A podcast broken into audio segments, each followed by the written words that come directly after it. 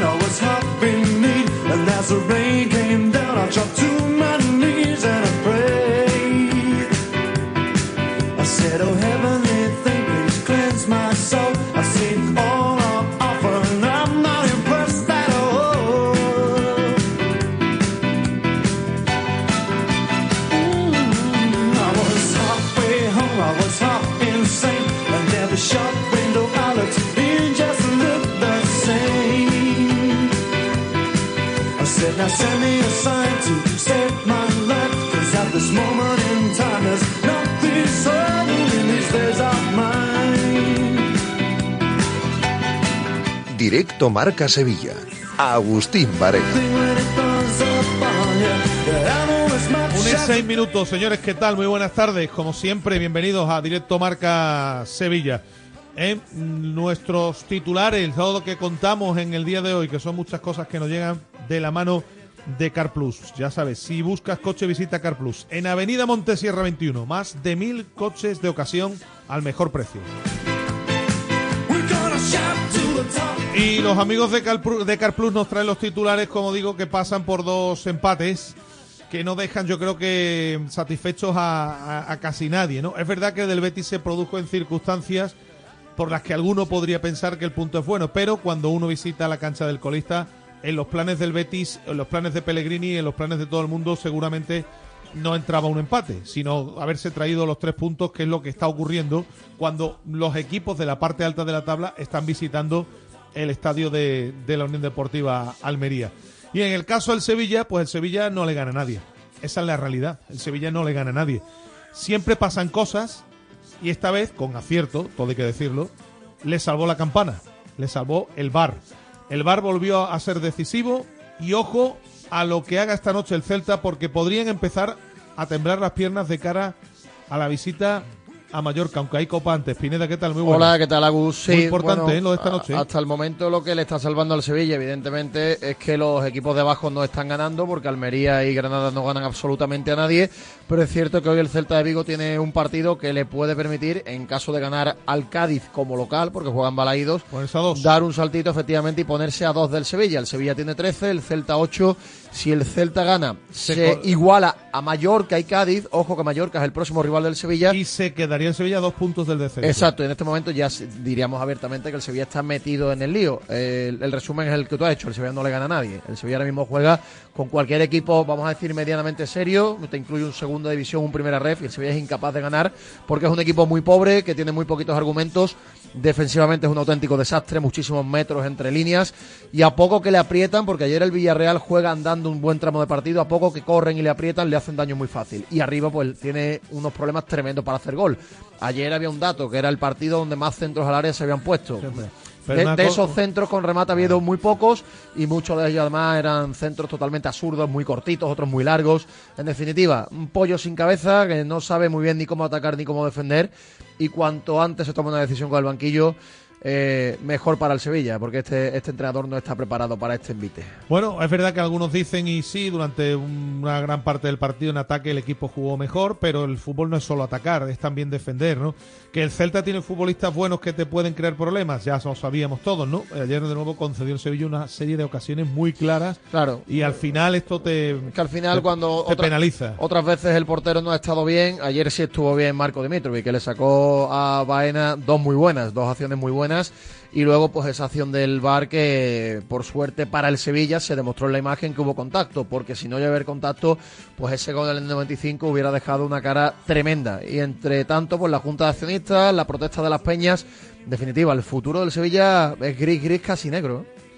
De momento, a esta hora, Diego Alonso sigue siendo entrenador del Sevilla, entre otras cosas porque los que mandan en el Sevilla están más pendientes de lo que va a ocurrir a partir de las 6 de la tarde en el Hotel Los Lebreros, que es el escenario habitual, ha sido el escenario habitual de las juntas, vuelve la Junta de Accionistas a este escenario y vamos a vivir la junta más tensa del siglo. El Sevilla ¿eh? accionarialmente está en un callejón sin salida. Totalmente. Y en la Junta, a priori, no debe pasar nada trascendente para el futuro inmediato de la entidad. más allá de que no le aprueben las cuentas y demás. Y hay pequeños grupos de accionistas que van a votar en contra de la continuidad del Consejo, en este caso la Federación de Peña. Luego vamos a estar con su presidente. Hay una manifestación, una protesta convocada a las 5 que va a desembocar en, el Lebreros, en los Lebreros a las 6 de la tarde. Va a haber mucho ruido, pero esto al final no tiene mucha trascendencia porque ya sabemos que esto es una sociedad anónima y que de momento el pacto impera judicialmente, por tanto no hay mucha salida en este sentido. Desconozco porque no sé ni tengo ni soy experto en la legislación empresarial. ¿Qué pasaría en una empresa normal en la que mm, sistemáticamente al Consejo de Administración no le van aprobando las cuentas? En fútbol ya han visto que poca o ninguna relevancia tiene, porque la pasada Junta de Accionistas se saldó también sin la aprobación de las cuentas para el actual Consejo y han seguido navegando, ¿no? Bueno, y el Betis no pudo pasar del empate ante el peor equipo de la liga hasta ahora. Quedarse en la expulsión, yo creo que sería no hacer un análisis profundo de un Betis que fuera no, no está dando la talla. Em, lo que hay no da para más. Yo creo que esto es una cuestión que venimos repitiendo y que mm, se va cumpliendo. El Betis tiene un plantel que le da para andar donde anda, pero no tiene un plantel con el suficiente potencial para pelear más arriba de donde anda para plantar cara a equipos como el Atleti de Bilbao, que no está en Europa y que eso lógicamente lo está notando, y para hacer las cosas más allá de esto, bueno, pues frente a equipos de otra manera, como para hacer las cosas de otra manera, frente a equipos como la Real Sociedad o incluso el propio Girona, que lo está abordando. No hablamos ya de los grandes. Que por detrás también no es fácil que lo trinquen. Pues sí, da la sensación de que eh, eh, es así. Vamos a ver qué ocurre. Va a ser decisivo el tramo final de año para el Betis. Nos va a dictar para qué está el Betis capacitado esta temporada. Yo creo que el escalón debe más o menos consolidarse, ese escalón entre el séptimo y el octavo. Es verdad que ha ganado la Unión Deportiva Las Palmas, que se acerca, pero parece claro que van a ser los que van a pelear por los puestos europeos y, y al Betis es cierto que se ha dejado unos puntos muy válidos esta temporada, este inicio de campaña contra equipos de los de abajo. Esos puntos son los que le darían realmente el salto, el, dan el salto. El salto para poder mirar hacia la cuarta plaza y no solo para el quinto, el sexto y el séptimo. Pero claro, alguno también me dirá que, no se puede ganar siempre. Yo creo que en un partido contra el colista que no ha ganado todavía, el Betis tenía que haber sacado los puntos. Quedarse, insisto, en la expulsión sería no, no hacer un análisis profundo. Es que incluso la expulsión es un error, es un error del futbolista. Eh, al igual que hay errores durante los partidos, eh, esa acción es un error. Error de Bellerín, expulsión clara, y con 11 el Betis tampoco es que propusiera nada del otro mundo. Así que nada, eh, Ruiz Silva el mejor, cuando el portero es el mejor. Ayer sí se hinchó de parar Ruiz Silva, pues obviamente es que las cosas no, se han hecho bien. Hizo una que es un paradón espectacular, ¿eh? Va, es verdad que va al centro, pero parar una saca la pierna. en un remate en la frontal del área pequeña con potencia es un paradón espectacular. También te digo una cosa, sin quitarle mérito al paradón de Ruiz Silva, eso siempre es más error del delantero que, del portero. Si la echa al lado no tiene opción, claro. Y después hay futbolistas que no se pueden poner la camiseta del Betis. Hamner no puede seguir jugando en el Betis. Este futbolista no puede ponerse la camiseta del Betis. Este futbolista no está capacitado. Ayer no se metió un gol en su portería de milagro. Y hay cosas que no tienen explicación. Si esta es la forma de presionar a Miranda, pues no lo sé, que no lo desconozco. ¿eh? Yo creo que no es la mejor solución deportivamente para un Betis que ya si Miranda va a salir, ya está tardando en tener cerrado al lateral izquierdo para el mercado de invierno. ayer, incluso para los amantes de los datos, los datos de Amner durante los partidos son desastrosos. ¿eh? Perdió 20 pelotas. 20 pelotas. No gana. Fue un auténtico desastre. No, gana un solo duelo. Duelos individuales no gana ni uno. Por tanto, creo que el Betis, si va a tener que vender a Miranda o prepara la salida, cuanto antes tenga aquí un lateral zurdo. Y, ojo, un lateral zurdo para ser titular. Para ser ¿eh? titular, claro, claro. Y el que sí gana los duelos casi todos es Petzela que ayer, mm, según nos cuentan, parece que se retiró a tiempo. Él sintió algo y nos indican que no hay lesión importante, con, lo que lo va a con lo que va a descansar el partido de Copa y me imagino que estará ante el Real Madrid. que es un, ahora mismo Petzela es un puntal fundamental. Se notó ayer el cansancio de Petzela, de Guido, de gente que viene jugando muchos minutos. Siempre. Tuvo que debutar Sócrates, de hecho. Tuvo que debutar Sócrates y la verdad es que los minutos que estuvo, estuvo, Estuvo bien. Lo hizo bien, ¿no? Un, un futbolista experimentado. Bueno, em, en baloncesto nada. Otra vez al hoyo. Sí, volvió a perder eh, un partido Nada. que no, no, no hay manera de, de remontar el vuelo y tener cierta continuidad en los resultados. Jugó en casa y, y volvió a perder el conjunto verde y blanco, que sigue en los puestos bajos de la clasificación y que obviamente no es capaz de sacar los partidos ni, ni siquiera como local. Lo del pasado miércoles parece un, un oasis, ¿no? Bueno, pues nada, em, a ver si tenemos la oportunidad de hablar algún día con el entrenador ¿no? de, del Real Betis, a ver qué dice, a ver cómo respira, a ver que después de que ya lleva unos cuantos partidos al frente, ver qué, es lo que opina, ¿no? Eh, insisto, la derrota 85-94 ante el Oviedo, que, mm, bueno, pues eh, deja al conjunto verde y blanco en una situación otra vez complicada. Eh, vamos a estar en tertulia. Vamos a estar con nuestro reto de charla. Hoy con Juanma Ávila, con Samuel Silva y con Gabriel Galán. Y los oyentes también, Pineda, eh, pueden, que me imagino que serán muchos Sí, los que mucha quieran opinar, gente. tanto de un lado como de otro. Con los temas arbitrales también, eh, está la gente muy, muy participativa. Ayer yo puedo decir que no le fue nada mal a los equipos sevillanos con los árbitros, porque en- eh, tanto en un lado como en otro, más allá de las dos acciones polémicas, Sí, Sou y Mar Roca se pudieron ir a la calle. totalmente de acuerdo. Yo que te iba a decir esas dos acciones. Creo que mm, las Si dos... a- si la, mira, yo creo que lo de Mar Roca no es falta, pero si pita falta le tiene que sacar la segunda Sí, porque hay contacto, hay contacto y es una entrada dura. y Yo a Sou igual. creo que las dos, digamos, eh, momentos clave están bien arbitrados porque creo que es roja para Bellerín y es falta de Ben Brereton para eh, Sevilla. Pero las otras dos acciones, ojito que ahí salieron bien, bien parados los equipos sevillanos. Por tanto, en este, en esta jornada tampoco se puede quejar uno demasiado, pero evidentemente pueden participar hablando de temas arbitrales y de temas futbolísticos a través de los canales habituales, también de la Junta de Accionistas, por cierto, 660 50 5709 es el teléfono del programa y la cuenta de Twitter arroba Rmarca Sevilla. Pues vamos a arrancar, ¿eh? que tenemos muchas cosas en las que detenernos hasta las 3 aquí en directo Marca Sevilla con Manolo Martínez Bravo en la parte técnica.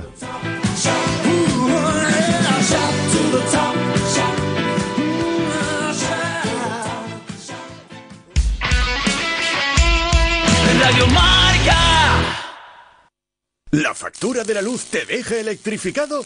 Pásate a Insolac Renovables. Instala paneles fotovoltaicos de autoconsumo y genera tu propia electricidad. Aprovecha las nuevas subvenciones del Plan Ecovivienda. Hasta el 80% de ayuda para la instalación fotovoltaica en viviendas. Infórmate en insolacrenovables.com. Insolac, expertos en energía renovable desde 2005.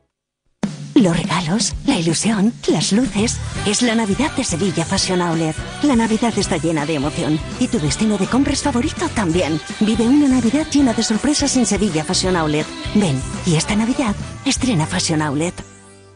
En Solarrica sabemos que hay regalos que no caben bajo el árbol. Abrazar, cocinar, reír, disfrutar, brindar, celebrar. Porque lo que realmente importa cuesta muy poco. Solarrica. Contigo en los momentos importantes. Mmm, Sevilla tiene un color especial. Sí, el azul de Carplus, ¿Carplú? el nuevo concesionario de vehículos de ocasión de Sevilla que celebra su gran apertura en la avenida Montesierra 21. Ah, ¿es el que tiene más de mil coches con precios especiales de apertura? Exacto. Visita su nueva tienda o entra en carplus.es. Si quieres seguir al minuto toda la actualidad deportiva, ser el primero en enterarte de las noticias más relevantes y vivir todo el deporte en directo, descárgate ya la app de marca. Resultados y clasificaciones, los mejores directos, agenda de televisión, notificaciones personalizadas de tu equipo, modo oscuro y mucho más. Accede al instante a la información deportiva que más te interesa con Marca, la app número uno para vivir el deporte. Comienza Goles, el clásico de la radio deportiva, en sintonía exclusiva de Radio Marca. Ya estamos aquí. Hay parado para rato en la sintonía más deportiva del mundo. Simplemente radio, que que ya es bastante, ¿eh? Después de 40 años, que siga sonando esta sintonía. Cada noche a las once y media tienes una cita con Goles, el clásico de la radio deportiva. ¿Cómo está el patio? Periodismo de etiqueta en Radio Marca. Estos goles, ya lo sabes.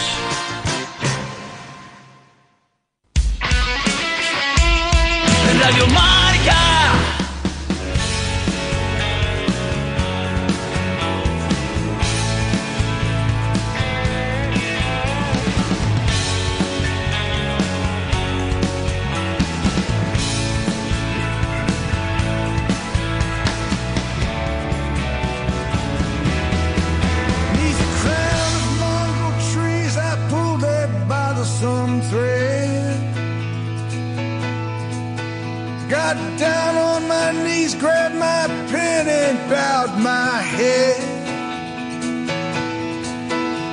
summon all that my heart finds true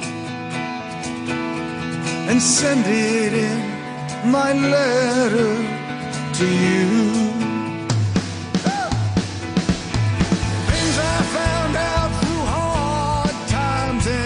Directo Marca Sevilla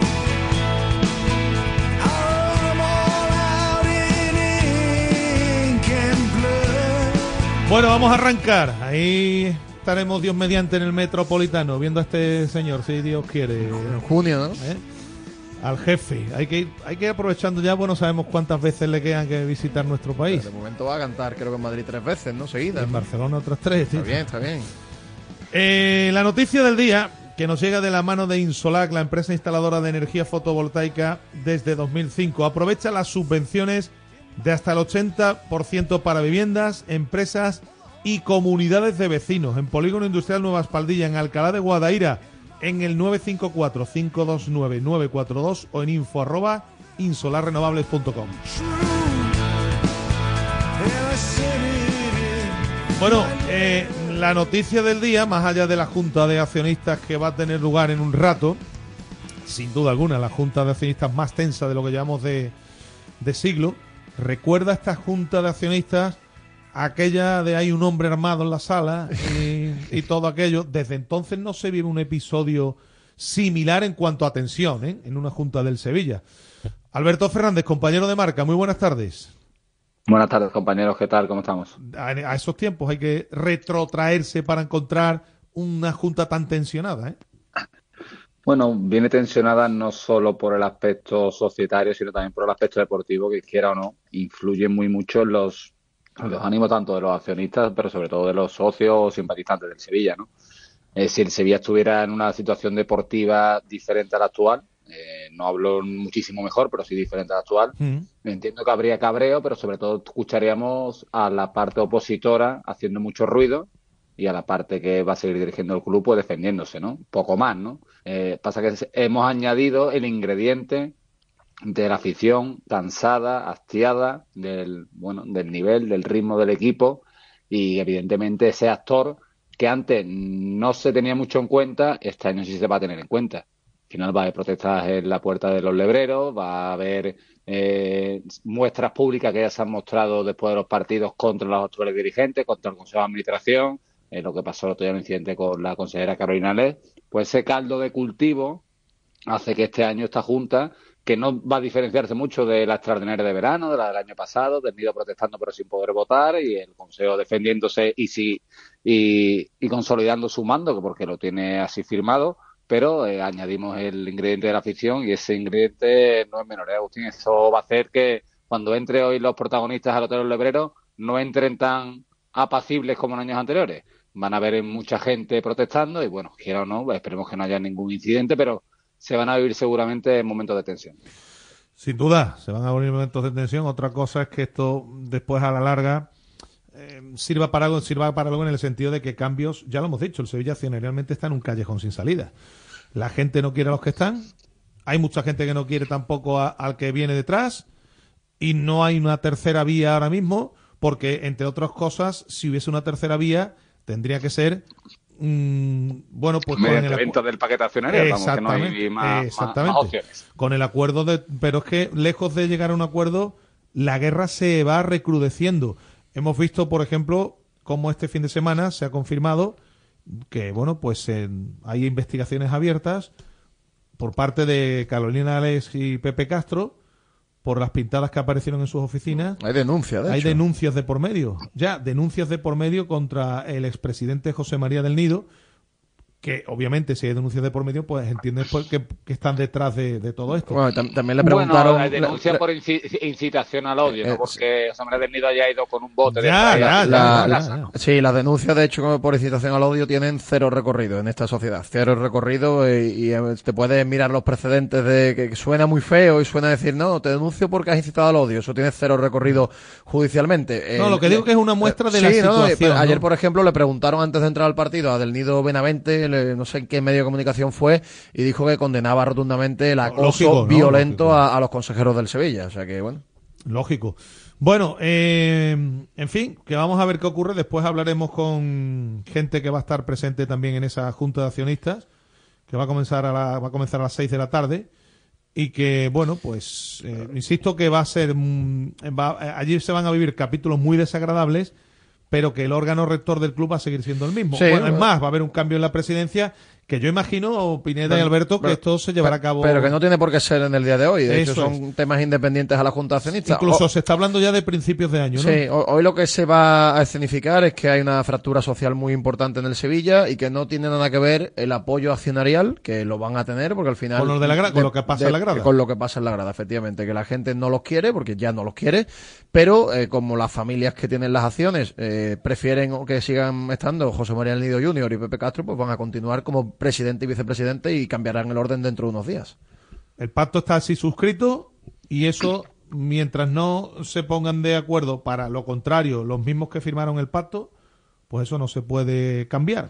Así que esta es la, esta es la película, Alberto, ni más ni menos. Eh, Evidentemente, si las partes que firmaron el pacto, una mayoría de ellas no quiere romperlo, eh, no sé, el pacto sigue vigente y hasta 2027 eh, los actuales dirigentes, ellos piensan así, lo tienen todo muy atado, por mucho que haya varias vías judiciales abiertas para, para deshacer ese pacto y que Del Nido pueda votar con, su, con sus propias acciones. Pero de momento es lo que hay, ahora entran otros cuatro años del pacto, estamos en la mitad del mismo, donde José María del Nido Carrasco será el presidente del Sevilla, pero la fractura social existe, eh, patente, es evidente, y aquí se habla mucho de los societarios, se habla mucho de todo ello, de, de la necesidad del sevillismo de, de manifestarse en contra de lo dirigente, pero mientras tanto el equipo en la hierba se está muriendo. ¿eh? Por mucho que le demos un poquito de vida, porque Cuidado, Alberto. Cuidado con, lo de, cuidado con lo de esta noche. Cuidado con lo de esta noche, porque lo estamos, lo hemos comentado en titular. Si el Celta, si al Celta le da por ganar hoy, tú ya vas a Mallorca con las piernecitas temblando un poco, ¿eh? Sí, hombre, claro, ya te queda dos puntos del descenso, porque claro, como los de atrás no ganan nunca, pues da la sensación de que un empate cada dos semanas pues te vale para alejarte un punto más del descenso, pero claro, eh, si el Celta gana hoy, se te pone a dos puntos y, evidentemente hay un grupo de cinco o seis equipos, eh, contando con los, con los tres que están en, en descenso ahora mismo, que bueno, que son los que dice la clasificación que van a pelear por no bajar, entre ellos está el Sevilla. Y un Y- Sevilla que, bueno, hay que recordar que no ganan liga desde septiembre. Eso es con una no diferencia, que el, el resto, mm, como decimos siempre, Cádiz, Mallorca, eh, Almería y demás, no se van a poner nerviosos porque saben que esa es su vida en la competición y el Sevilla, evidentemente, pues está muy lejos de lo que debe ser su vida en la competición. Pasa que el Sevilla ya viene de una experiencia pasada, no hace mucho, que, que era prácticamente la misma. ¿eh? O sea, cuando el Sevilla se va al Mundial, se va en situación incluso de números, creo, de puntos no peor, pero sí Sí, clasificatoriamente peor que ahora, porque los de atrás algo ganaban y evidentemente ya tiene cierta experiencia en saber que tiene que salir de ahí y salir de ahí es ganando partidos, sobre todo ganando los partidos de casa, como el de ayer, que estuvo a un, a un tri de perderlo, por mucho que, para mi forma de entender, no jugara mal, pero tampoco hizo un partido redondo, pero los partidos redondos son cuando tú tienes ocasión y el rival por lo menos tiene pocas. Claro, En no este te Se mucho. repartieron. Mm. Y de la pasada temporada vino un señor que sí consiguió, obviamente, sacar el equipo del atolladero donde estaba y más allá de ello, pues ganar ese, ese título. Pero digo, y la pregunta es que la que serán muchos sevillistas a, a esta hora.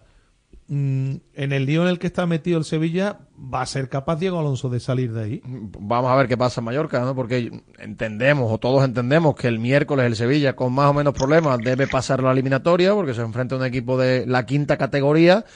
Y luego tiene el sábado un partido ante un rival directo, no, directísimo, que además si le gana el Mallorca, supera al Sevilla en la clasificación. Por tanto, estamos hablando ya de meterte en el lío, ya no solo numéricamente hablando por los puntos que tiene, sino posicionalmente. Yo creo que... Mallorca a- acumula también un montón de Sí, sí, sin eh, ganar. está mal. Bueno, es que los de abajo llevan mucho tiempo todos sin ganar. Todos. Celta, Mallorca, Cádiz, Granada y Almería. Llevan casi el mismo tiempo sin ganar que el Sevilla. Por tanto, si el Mallorca le da por ganarle al Sevilla, yo creo que ahí sí que puede ser el punto de, de inflexión y que finalmente Diego Alonso deje de ser entrenador del Sevilla. Ayer, mm, de hecho, le tira un capotazo al bar, porque si el gol sube al marcador, Pues yo no tengo tan claro que hoy sí, mm, hubiera dirigido la, la sesión de por la mañana, ¿eh? No lo tengo nada claro. A pesar de que están enfrascados en el- con la Junta, Alberto, ¿tú cómo lo ves también esto? A ver, eh, veo que a Diego Alonso tiene un apoyo incuestionable del director deportivo, pero incuestionable es incuestionable. Y a partir de ahí creo que los dirigentes con todo este tema de la Junta se han quedado un poco, no voy a decir paralizados, pero sí a, bueno, todo lo que no sea que nos asalte en el palco es ganarle tiempo al tiempo. De momento, evidentemente, se va a sentar en la Copa y se va a sentar contra el Mallorca.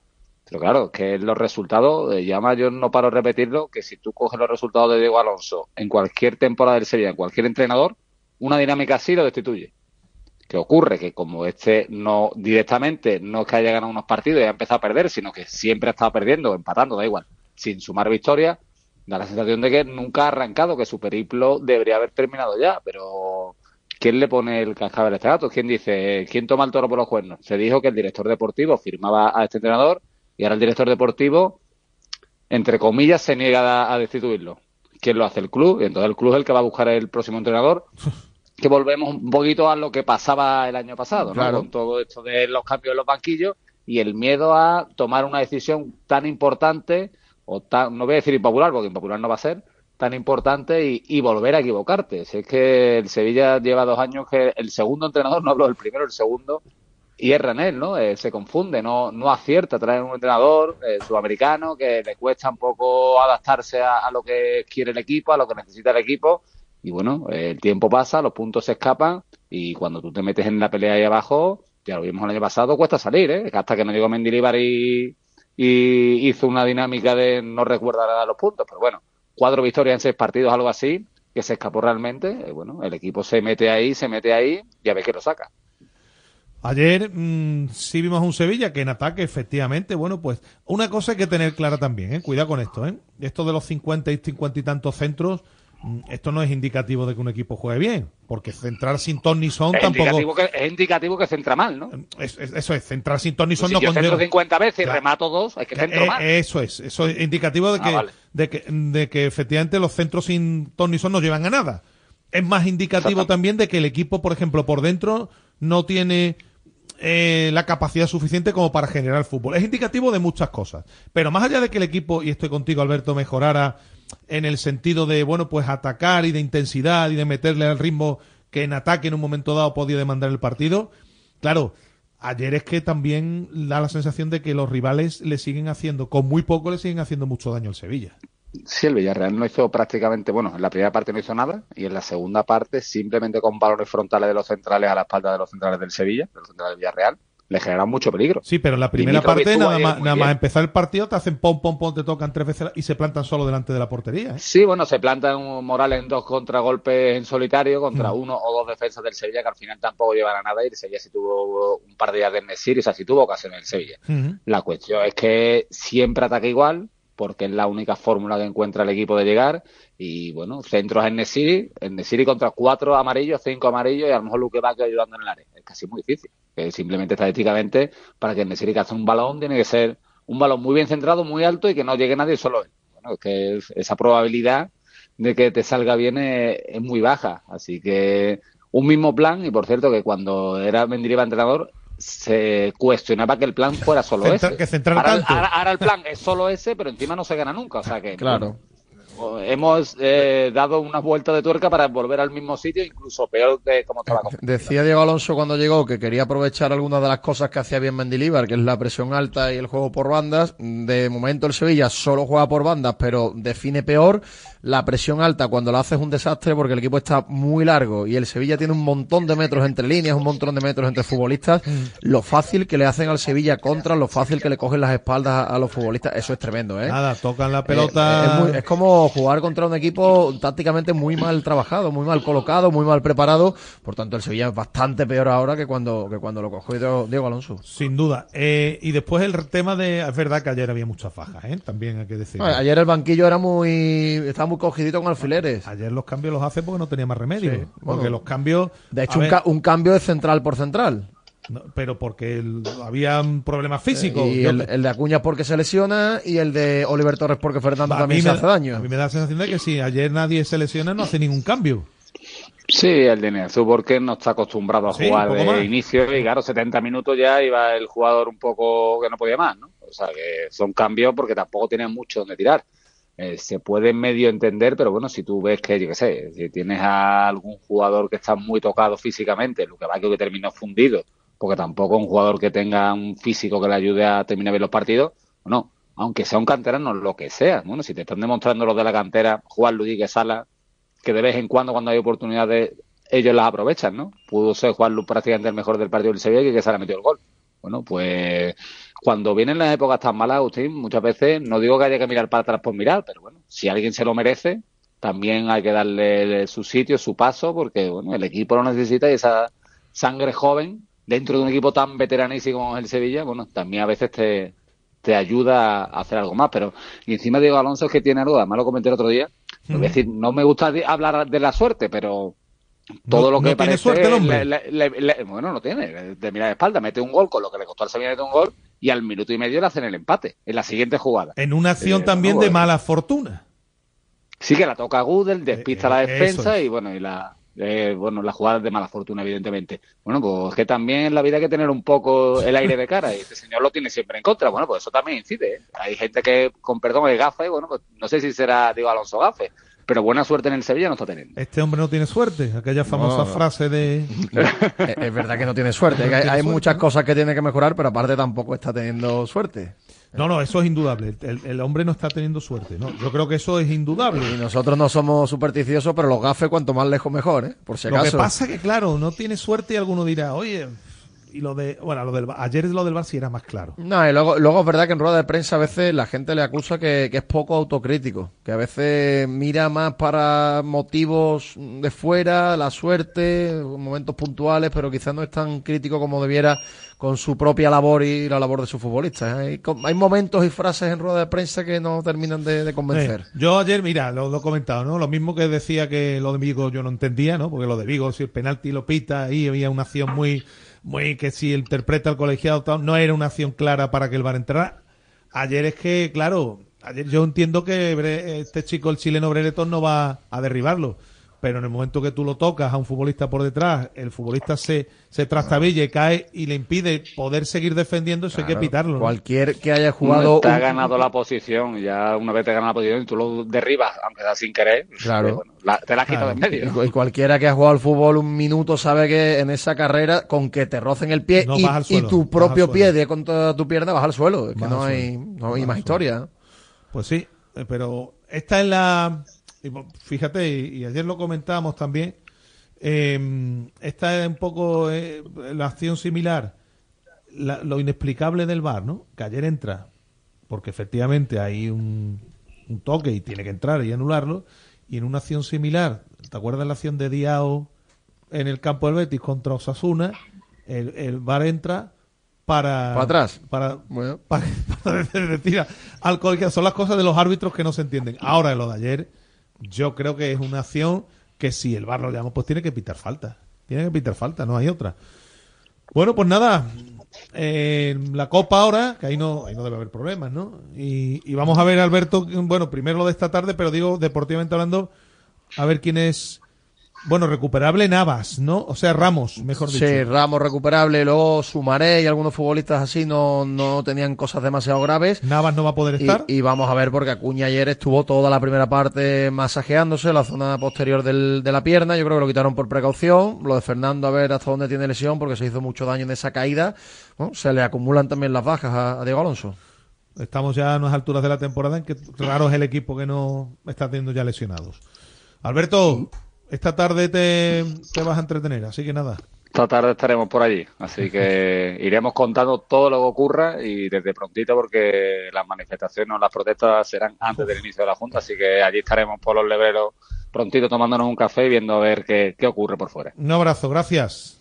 Un abrazo, hasta luego. Eh, vamos a echar un vistazo, ¿no? También a lo que publican nuestros compañeros antes de seguir con más cosas de la mano de Social Energy y la revolución solar que está dando la vuelta a Andalucía.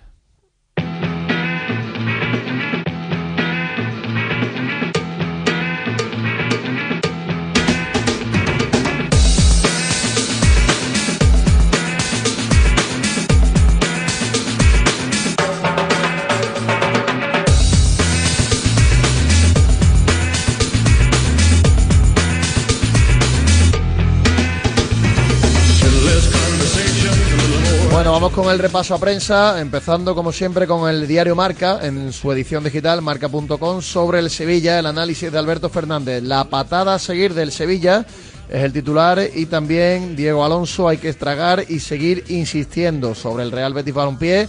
El Betis vuelve al trabajo pendiente del estado físico de Germán Pesela y el Betis se atasca lejos del Villamarín.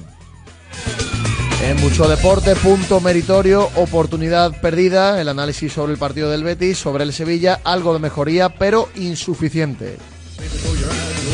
En el diario de Sevilla, el villanovense prepara ya la visita del Betis sobre el Sevilla Fútbol Club, encontronazo de la mela con un aficionado, pancartas y mucha tensión en el Sevilla. Y por último, eh, Muñiz Ruiz, árbitro designado para el partido Atlético Astorga Sevilla, sobre el Real Betis Balompié Arberola Roja, va a pitar el villanovense Real Betis.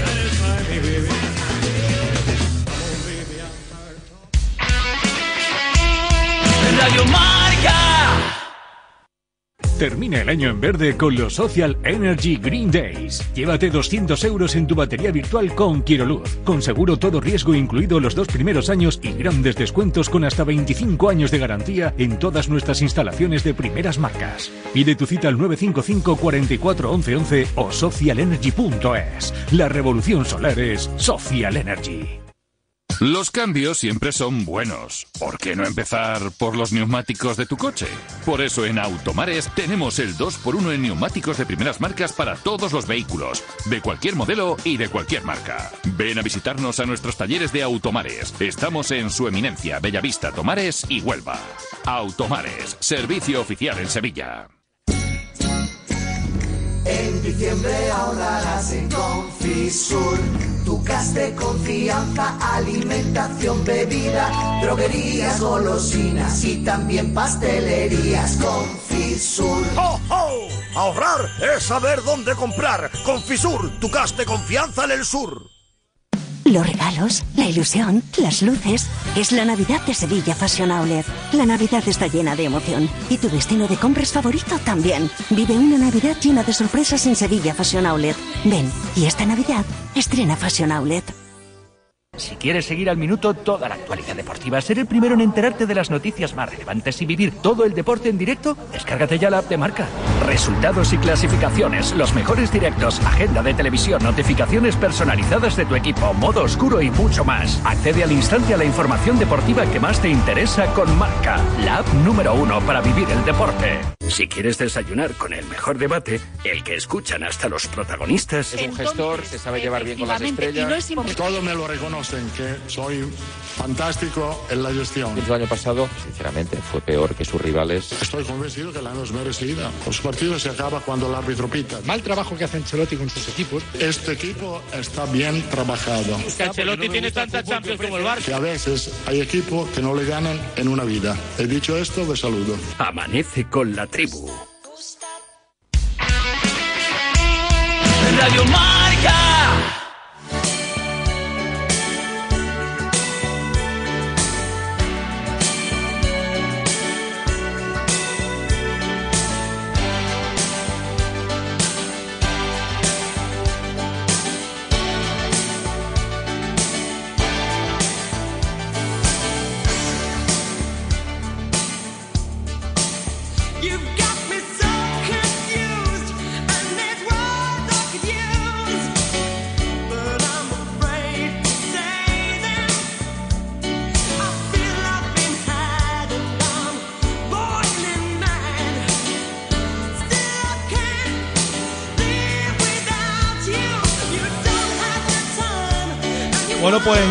Algo más de cuatro horas va a comenzar la Junta de Accionistas, de la que mañana, lógicamente, contaremos todos los detalles aquí, Pineda.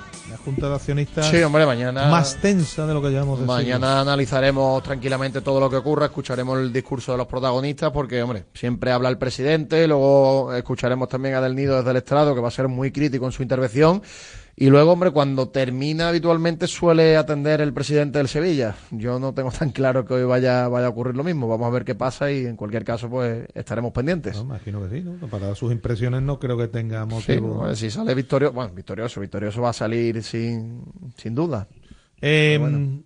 La Federación de Peñas es uno de las que también tendrá su voz y voto en esta en esta junta. Sí, hombre, porque al final aglutina acciones y sobre todo yo creo que la Federación de Peñas es interesante siempre conocer su opinión porque representa al, al sevillista de a pie, al sevillista que a lo mejor no tiene tantas acciones pero que paga su abono, que va al campo, que le duele esto y lo que hablamos tantas veces, ¿no? De la diferencia de lo que hay en el Sevilla accionarialmente y socialmente, ¿no? Lo que se escucha en el campo que luego no se ve refrendado en, en los que mandan porque al final esto es una sociedad anónima deportiva, pero siempre es interesante escuchar a, a los sevillistas. Y el presidente de la Federación de Peñas, que va a estar lógicamente en esa junta, es Carlos Jiménez. Carlos, ¿qué tal? Muy buenas. ¿Qué hay? Buenas tardes. Bueno, antes que nada, ¿qué grado de preocupación tenéis ahora mismo entre la Federación de Peñas, el sevillismo de base, la gente con la que tú hablas habitualmente? Me imagino que, que muy preocupados ¿no? por todo lo que acontece, ¿no? Sí, el grado de preocupación es alto, puesto que, que bueno, que a la vista está, ¿no? Los resultados deportivos que al final son los que los que derivan que haya paz social o no la haya y tal y como se están dando, pues no existe, no existe. El ambiente, el ambiente, sin ir más lejos, allí en el estadio, pues como muestra un botón, ¿no? Del partido y, y tanto el de ayer como los anteriores, pues se puede palpar, ¿no? No hace falta que yo, que yo esté hablando con la gente, sino que es voz populi. Eh, uno mirando desde fuera lo que hay, accionarialmente hablando, y la situación en la que está de bloqueo el Sevilla, ahora mismo se podría decir que esto está, la situación es un callejón sin salida. No sé si lo veis de la misma forma, ¿eh? porque claro, los que se tienen que poner de acuerdo no se ponen. Sí, bueno, eh, la situación es la que es. La situación no es nueva, ya llevamos, este es el tercer año que es la que nos encontramos así y, según parece, pues, pues estamos abocados hasta diciembre de 2024 como mínimo. ¿no? Eh, tenéis obviamente claro ya lo que va a ocurrir por parte vuestra. Me imagino que evidentemente no podéis apoyar al Consejo en todo lo que lo que está haciendo, ¿no? Bueno, creo que de hecho ya Pineda lo, lo han comunicado. Sí, ¿no? comunicado que va a votar a favor del cese del Consejo de Administración del Sevilla, que creo que eso sí que es una novedad este año. Sí, nosotros desde el año pasado venimos venimos a petición de las peñas en una asamblea que tuvimos que, que se hiciera una consulta, puesto que antes decidíamos el sentido del voto en la junta directiva, pero pero ellos, vamos, los peñistas, las peñas, los presidentes de peñas nos, nos, nos, nos hicieron en nuestra asamblea anual que, que, hiciéramos un, una consulta previa a los días previos a, la, a las juntas generales que se fueran celebrando y así lo venimos haciendo. El viernes pasado tuvimos la consulta con las peñas y, y llevamos como órgano colegiado que somos y como y democráticos, pues el sentir de la mayoría, de la mayoría absoluta y algunos puntos incluso salieron por unanimidad, ¿no? O sea, nosotros no, no nos hemos levantado, ni yo me he levantado con el pie izquierdo ni, y digo le voy a dar botón este, ni, ni nosotros en la junta directiva hemos decidido nada, sino que ha sido por eh, mayoría del sentir de, de todas las peñas sevillistas que ocurrieron a esa consulta, claro. Claro. El asunto, claro, el sevillista que esté oyendo la radio, Carlos, se pregunta así, bueno, cese del Consejo, pero si esto hipotéticamente, que bueno, ya sabemos lo que va a ocurrir, se pudiese producir, ¿cuál sería la solución en el Sevilla? Porque hay mucha gente que tampoco quiere al antiguo presidente o al expresidente José María del Nido. Por eso digo, hablo de, de, de callejón sin salida, ¿no? No, bueno, vamos a ver. eh, la solución no la sabemos. Eh, fútbol, fútbol en definitiva es muy caprichoso y, y pueden pasar cosas que no se esperan, ¿no? Pero bueno, eh, está claro que la alternativa que hay o que se vislumbra eh, es la de José María del Nido Benavente, aunque al no otorgarle el juzgado las cautelares, pues entiendo que, que novedades no habrá, ¿no? En, en, en- en esta tarde. Ujú. Bueno, pues eh, no sé si tienes algo más que añadir, ¿no? Aprovechando, lógicamente. El tema de la protesta también, que hay Eso, convocada a las 5 de la tarde. Esto me imagino que también mm, intentáis con esto que, que el Consejo se dé cuenta que una cosa son los que van a estar dentro de la sala, los accionistas, y otra bien clara el sentir que hay dentro del sevillismo, ¿no? Sí, bueno, pero la protesta no la convocamos nosotros, Ya, ya. ¿eh? Esa protesta no viene por parte nuestra y, bueno, surge de, de, de lo- del grupo Viris, ¿no? Y, y nada, entiendo o se presume por lo que se está viendo a lo largo de toda la mañana y la tarde de ayer en redes sociales que, que habrá bastante gente allí, ¿no? Pero eso, la Junta de Accionistas se celebra dentro y esto de fuera, pues claro, es como tú bien dices o como bien decía ahí, eh, el sentir de la afición, del aficionado de a pie, del que paga el carnet, del que sufre con el equipo, del que no tenemos ningún tipo de, de beneficio económico ni buscamos nada que el defender a nuestros colores y nuestro escudo por encima de todo, que es lo que que es lo que nosotros hacemos. No entramos en, en esta guerra de familias que, que gestionan la entidad y que son los máximos accionistas, sino que nosotros lo que buscamos es el bien del club siempre y, y así lo hacemos, lo hacemos también desde Federación de Peña, que lo que miramos es por el bien del Sevilla y por y porque, porque siga la senda de, de los éxitos que ha tenido durante estos últimos 17, 18 años. Lo hemos comentado, qué curioso, ¿quién lo iba a pensar? Después de que Sevilla se haya convertido en uno de los clubes importantes en Europa y que haya hecho lo que viene haciendo, que, fuésemos a llegar a esta, a esta situación, porque claro, esto te retrotrae a otras juntas, Carlos, que de otros tiempos en los que el club no, no tenía eh, eh, el palmarés ni el potencial ni, ni, ni la gente había disfrutado lo que ha disfrutado. Es increíble cómo ha ido degenerando la situación. ¿eh? Si, no, si nos lo dicen al oído a todos, seguramente no lo hubiésemos creído. ¿eh? O sí, no nos, sé. retrotrae- nos retrotraemos 25, 30 Claro. años en el tiempo. Hay, hay generaciones de sevillistas que tienen 25 años que esto No lo han vivido. no lo han, vivido, no lo han Claro. conocido. Pero bueno, eh, los que ya tenemos una cierta edad, hemos pasado por estas vicisitudes, hemos estado incluso en segunda división, eh, nos tiramos a la calle en el año 95 y no nos coge de nuevas, ¿no? No nos coge de nueva aquella, aquella junta de, de la pistola archiconocida Sí, y estas sí. cosas que, que ya se vivieron y que eh, viendo y habiendo tenido esa experiencia, pues no queremos llegar a esa tesitura, ¿no? No queremos llegar a, no queremos que el, que el Sevilla llegue, y más, más sabiendo que, que incluso estos máximos accionistas han sido capaces de, de poner al Sevilla lo más alto y siendo un referente en Europa, ¿no? Queremos continuar en esa línea, queremos continuar porque sabemos que el modelo del club, que se vuelva a ese modelo del club, de, de comprar barato, vender caro y todas estas cosas que, que, que, que bueno, que, que el buen trabajo en los despachos se traducía después en el césped, pues, pues que volvamos, que volvamos a ese modelo, que volvamos a esa, a esa forma de trabajar, a dar beneficio económico todos los años. Y como decía al principio, a que exista la paz social y, y esto eh, básicamente en el fútbol priman los resultados y si te entra la pelota al final la paz social llega y revierte en beneficios económicos y en todo en todo lo que estaba comentando no tampoco es cuestión de ir redundando mucho porque eh, es obvio no Eh, esto ya está todo inventado no hay no hay no hay cosas nuevas ni la pólvora ya se inventó hace tiempo y el fútbol pues pues igual no y y esto es lo que lo que nosotros pedimos y lo que queremos que que, que sea no Eh, por el bien de como te he dicho antes de del escudo y de y del club del Sevilla Fútbol Club siempre Bueno, pues nada, veremos qué ocurre. Eh, lo contaremos y te, te damos las gracias por atendernos, Carlos. Gracias. nada gracias a vosotros Un saludo. Eh, presidente de la Federación de Peñas Sevillista San Fernando, que también tiene mucho que decir. Tienen, son gente que al final representan a, si no toda, una gran parte de la afición, ¿no?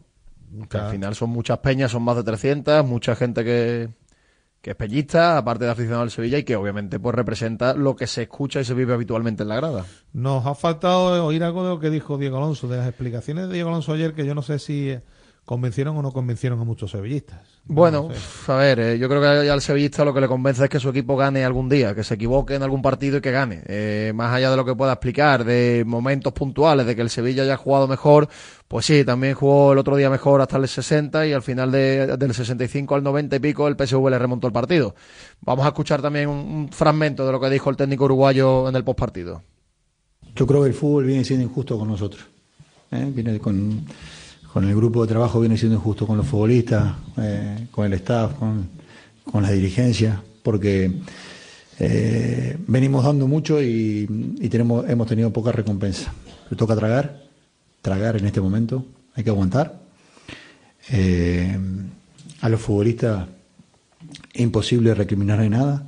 El futbolista como, este, como Acuña, que ha jugado, tocado y ha querido seguir. Eh, Gude con un problema personal con su hermano, que todo el mundo lo sabe, el compromiso con el club. Lo de Fernando hace tres partidos que tiene eh, el hombro mal y sigue eh, queriendo jugar. Sou con un tendón que pidió cambio el partido pasado y hoy lo mismo y siguió insistiendo. Iván Rakitic este, liderando ese lugar. Y así con cada uno de, de los futbolistas. Un compromiso enorme con, la institución, con nosotros. Y lo que toca hacer es seguir. ¿eh? Hay que tragar en este momento. ¿eh? Hay que saber tragar, ¿eh? aguantar y seguir insistiendo porque la recompensa está cerca. Está cerca. Jugando así como hemos jugado el segundo tiempo en la Real Sociedad, jugando como jugamos contra el PSV, jugando como jugamos hoy, la recompensa tiene que estar ahí. ¿El fútbol hoy es injusto? Sí. Tendremos que seguir insistiendo para, que, para que caiga de nuestro lado. Hola, mister. Buenas noches. Carlos Hidalgo de Onda Cero. Su equipo hay veces que juega bien, otras mal y otras regular. El denominador común es que no gana eh, ni en Liga ni en Champions. Son nueve partidos entre esas dos competiciones. ¿A usted le preocupa que los malos resultados eh, puedan suponer su destitución? No, a mí me preocupa que, que no ganemos nosotros. Eh, A mí me preocupa el Sevilla. Yo me siento parte, no soy un autónomo. Y lo que me preocupa es que, que el club, que el Sevilla, gane partido y que podamos salir de esta situación. Pero la única manera que conozco, desde que me criaron, desde que era chiquito, es con trabajo. ¿eh? Confiando en, en mí y en la gente que está conmigo. Y, mm, y así me han criado a mí desde chico. Y así vivo y pienso y siento. Entonces, si me pregunta por mí, yo le hablo del Sevilla. Porque me siento parte y sé que la manera de salir adelante es con trabajo, es con honradez, es dando la cara siempre. ¿eh? Y, y después de ver lo que veo en los últimos tres partidos después de la fecha FIFA, no me queda más que ratificar todas mis palabras. ¿eh? Me ratifican los futbolistas con eh, siguiéndome, siguiéndome, intentando eh, buscar el máximo. Así que desde ese lugar, para mí lo más importante siempre es el club, ¿eh? la institución. Y, y la búsqueda del triunfo no es por mí, es por el club. Bueno, por aquí Diego José Manuel Rodríguez para Diario de Sevilla. Eh, le quería preguntar por la acción del empate, encajar un gol tan tan pronto justo después de, de haber eh, abierto el marcador. ¿Cree que se trata de una desconexión, que es mala fortuna, que es acierto del Villarreal? difícil de poder darle una explicación, porque puede haber algún ajuste, no lo voy a hacer acá públicamente, pero puede haber algún ajuste defensivo, sí, pero que, que Nema se barra a, tocar un balón y que deje habilitado eh, por, por un desvío, el jugador que venía atrás lo sacaba, así que no, es responsable en este caso ni Nema, ni el que venía atrás, ni eh, son circunstancias del juego que se pueden dar. Nosotros tuvimos un montón que pasaron por delante y no, no las pudimos enganchar. A repetir, este, creo que no se trata de suerte, pues la suerte que hay que entrenarla y trabajarla. Bueno, pues no quiere hablar de, mala suerte, no quiere decir que, no se trata. La suerte en el fútbol, en el fútbol, como el fútbol al ser un, juego, tiene un componente de azar, siempre decimos lo mismo, importante, y la suerte es importante en el fútbol, ¿eh? la mala suerte y la buena suerte. Decía Luis Aragonés que la suerte no existe, existe la mala suerte y la buena suerte. Y desde luego, hombre, eh, ayer en la acción del gol no tiene mucha suerte buena el, el Sevilla. No, no tiene suerte, claro, pero como son muchos episodios ya de forma consecutiva. Ya pues, no se puede achacar solo a Es la complicado, suerte. claro. Bueno, eh, pues pendientes estamos de los futbolistas para el partido de Astorga. Ahí va a haber muchos cambios. Imagino que ahí Muchos cambios, sí. es lo normal para reservar. Jugará Rafa. Mir, si está Mariano, jugará Mariano, imagino que Oliver Torres, eh, Pedrosa, luego los centrales, imagino que Andy Anzules seguirá dando minutos y a Gatoni. Navas. Navas, Navas bueno, porque no puedo- Navas no. Claro, Navas no puede no jugar, puede le queda otro partido, efectivamente. Y, y vamos a ir viendo, pero obviamente va a ser un, un partido con muchos suplentes. Bueno, vamos a ir con las notas de voz, con las notas de audio, de, en un- la mano de nuestros amigos de GESOL y las nuevas subvenciones del plan Ecovivienda, con ayudas de hasta el 80% para la instalación de paneles solares. Envía tu solicitud a disfrutatuenergia.com y recuerda que GESOL se escribe con doble E y G de garantía. Buenas tardes, Radio Marca. Pues nada, hombre, acaba de terminar Betis y quiero dar mi opinión. Y con esta actitud no llegamos. Con esta actitud no llegamos a ningún sitio. El Betis no puede dar esa imagen tan penosa que ha dado la primera parte, penosa. La segunda, el que me quiera vender a mí la moto de que ha hecho un partido que se ha defendido muy bien, no, se ha defendido muy bien, no. Tú a la Almería es para que le crees ocasiones de gol y para que le metas tres goles, dos goles, cuatro goles, porque la Almería es una banda de tambores y de cornetas de la Virgen de los Reyes. Pero es que el Betis es un pescadito en blanco. Es que en 45 minutos de la primera parte no ha tirado ni un tiro a puerta, señores. Ni un tiro a puerta. Es que tú no puedes ir con esa actitud y con esa, con esa, con esa forma de salir a un campo de un colista de primera división. Si tú quieres estar ahí arriba, tú tienes que dormir los partidos. Y más contra estos equipos, estos equipos tú tienes que salir poderoso. Y el Betis no sabe, no sabe, señores. Y nada, y, y nada, esta es la historia del Betis de toda la vida. Buenos días, Radio Marca, un sevillista. Mira, eh, estoy viendo el partido del Sevilla contra Villarreal. Todavía está en la primera parte. Están los Viri cantando canciones en contra de José María del Nido.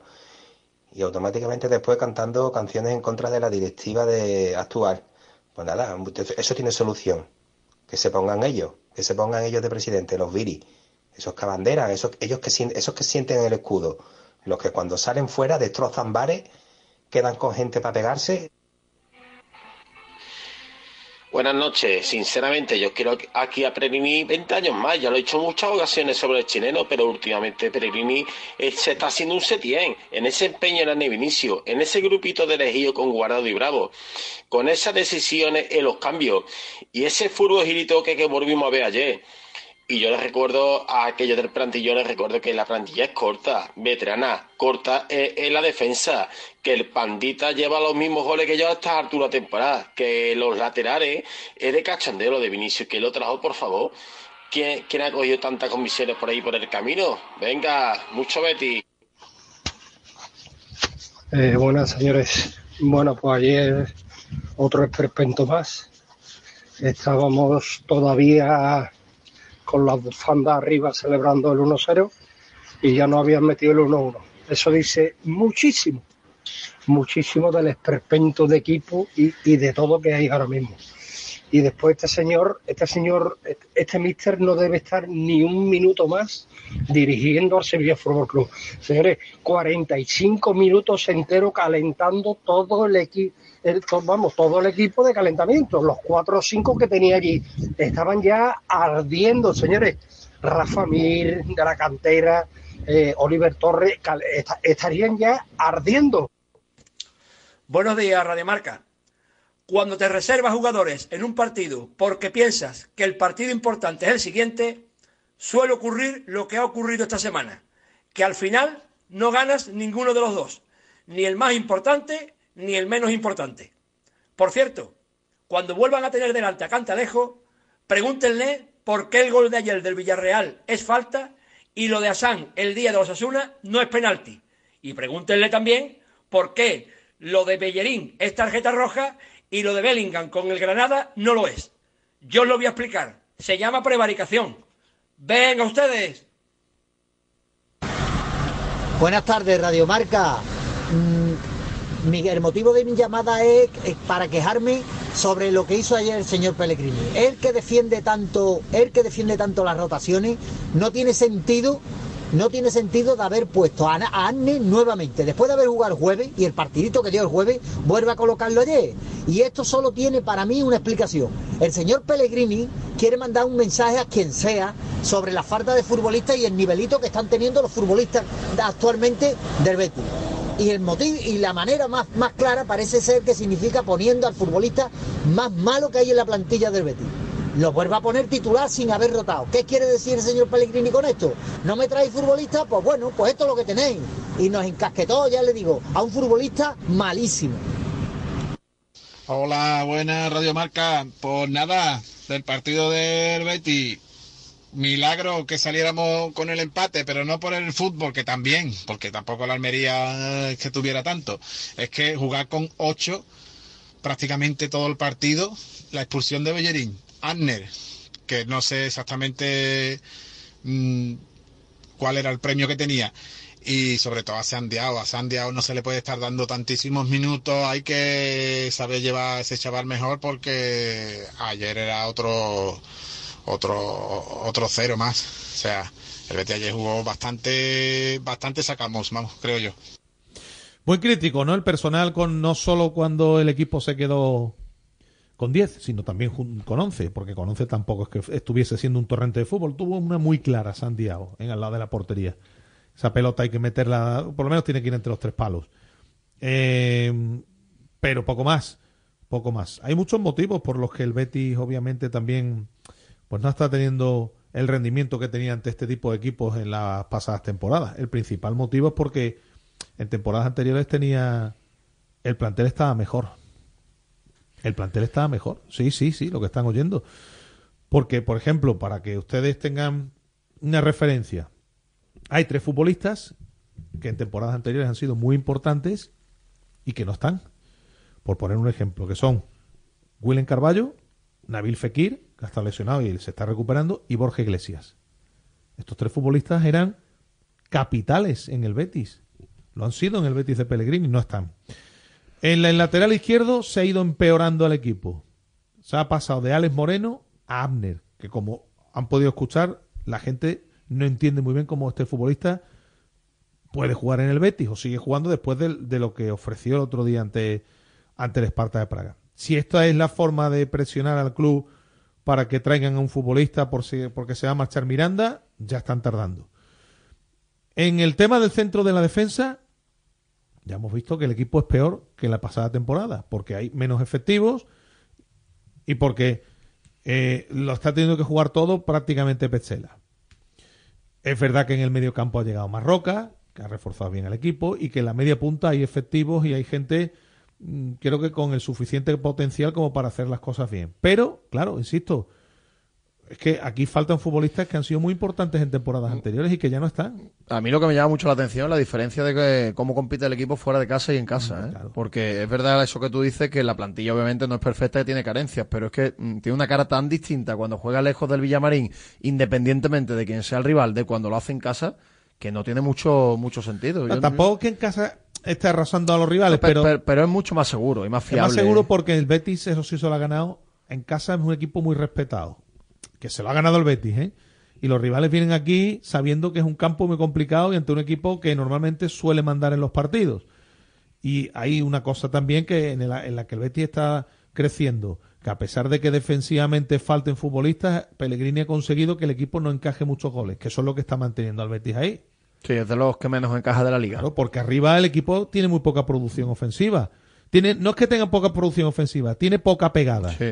Porque el equipo creo que por momentos sí produce, pero es que no tiene pegada. Ayer, ayer tiene pocas ocasiones también. Ayer produce muy poquito. Esa primera de Diao desde la, la pelota que le viene desde la banda, que es verdad que no, no le llega en una muy buena posición y, y no tiene muchas más ocasiones de gol. La de Abde casi al Sí, final. la de el- al final y, y- y no mucho más. Eh, eh, lo que está ocurriendo, bueno, pues lo que está ocurriendo es que el equipo, como tiene menos efectivos, menos efectivos en cuanto a los futbolistas en los que confía Pellegrini, ¿eh? Que nos entendamos bien, pues está, está acusando más el cansancio esta temporada. Y como venía de jugar en Praga y he tenido que ir a Almería, Sí. eso lo notado. Ayer, por ejemplo, hay un futbolista que en circunstancias normales, en temporadas anteriores, hubiese sido titular, que es guardado. Pues ayer guardado no juega. Sí, es verdad. No está, no está William Carballo. Con Altimira no se cuenta. Al final, todo se reduce a Guido y Marroca. Porque William Carballo no está, que sería el tercero en discordia. Y con Guardado se está contando poco. Que lo de Guardado no es una novedad, porque ya tiene una edad y cada vez va rindiendo peor. Bueno, pues esto es una cuestión que ya saberían, deberían saber en el club. Sí, es verdad que, que con la baja de, de William Carballo esa posición en el centro del campo queda un poquito coja, porque, igual, Porque es que no con está contando y, Al- y Altimira Altimira no, tampoco. no cuenta para nada. Entonces quiero decir que si tú esto lo analizas, al final lo que hay es una carencia de efectivos importante.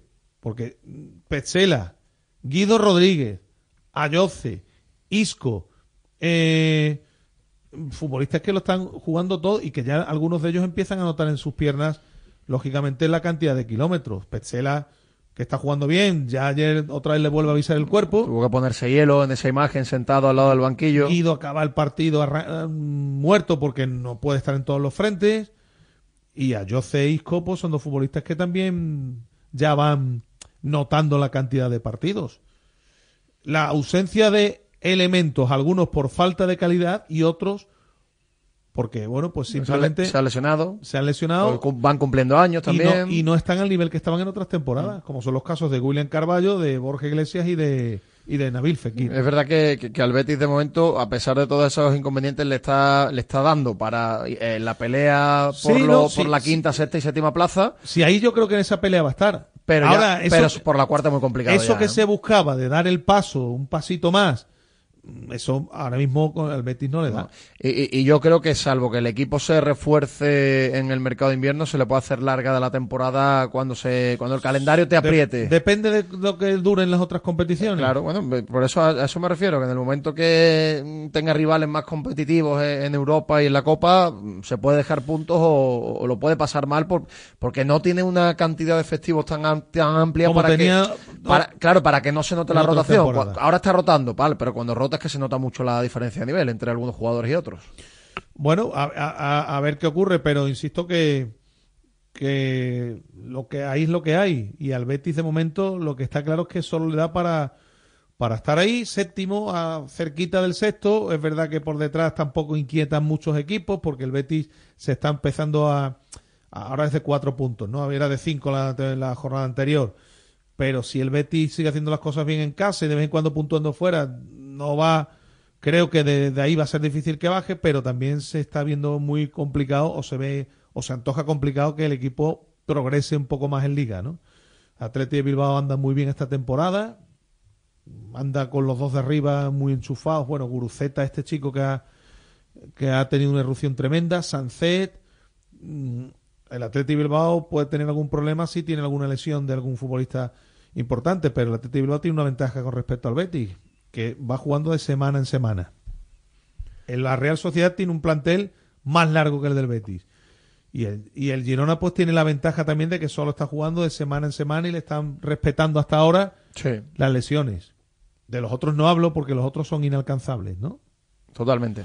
Entonces, esta es la, la película ahora mismo. En enero, pues ya ha dicho el presidente que como no salga alguien va a ser difícil que vengan.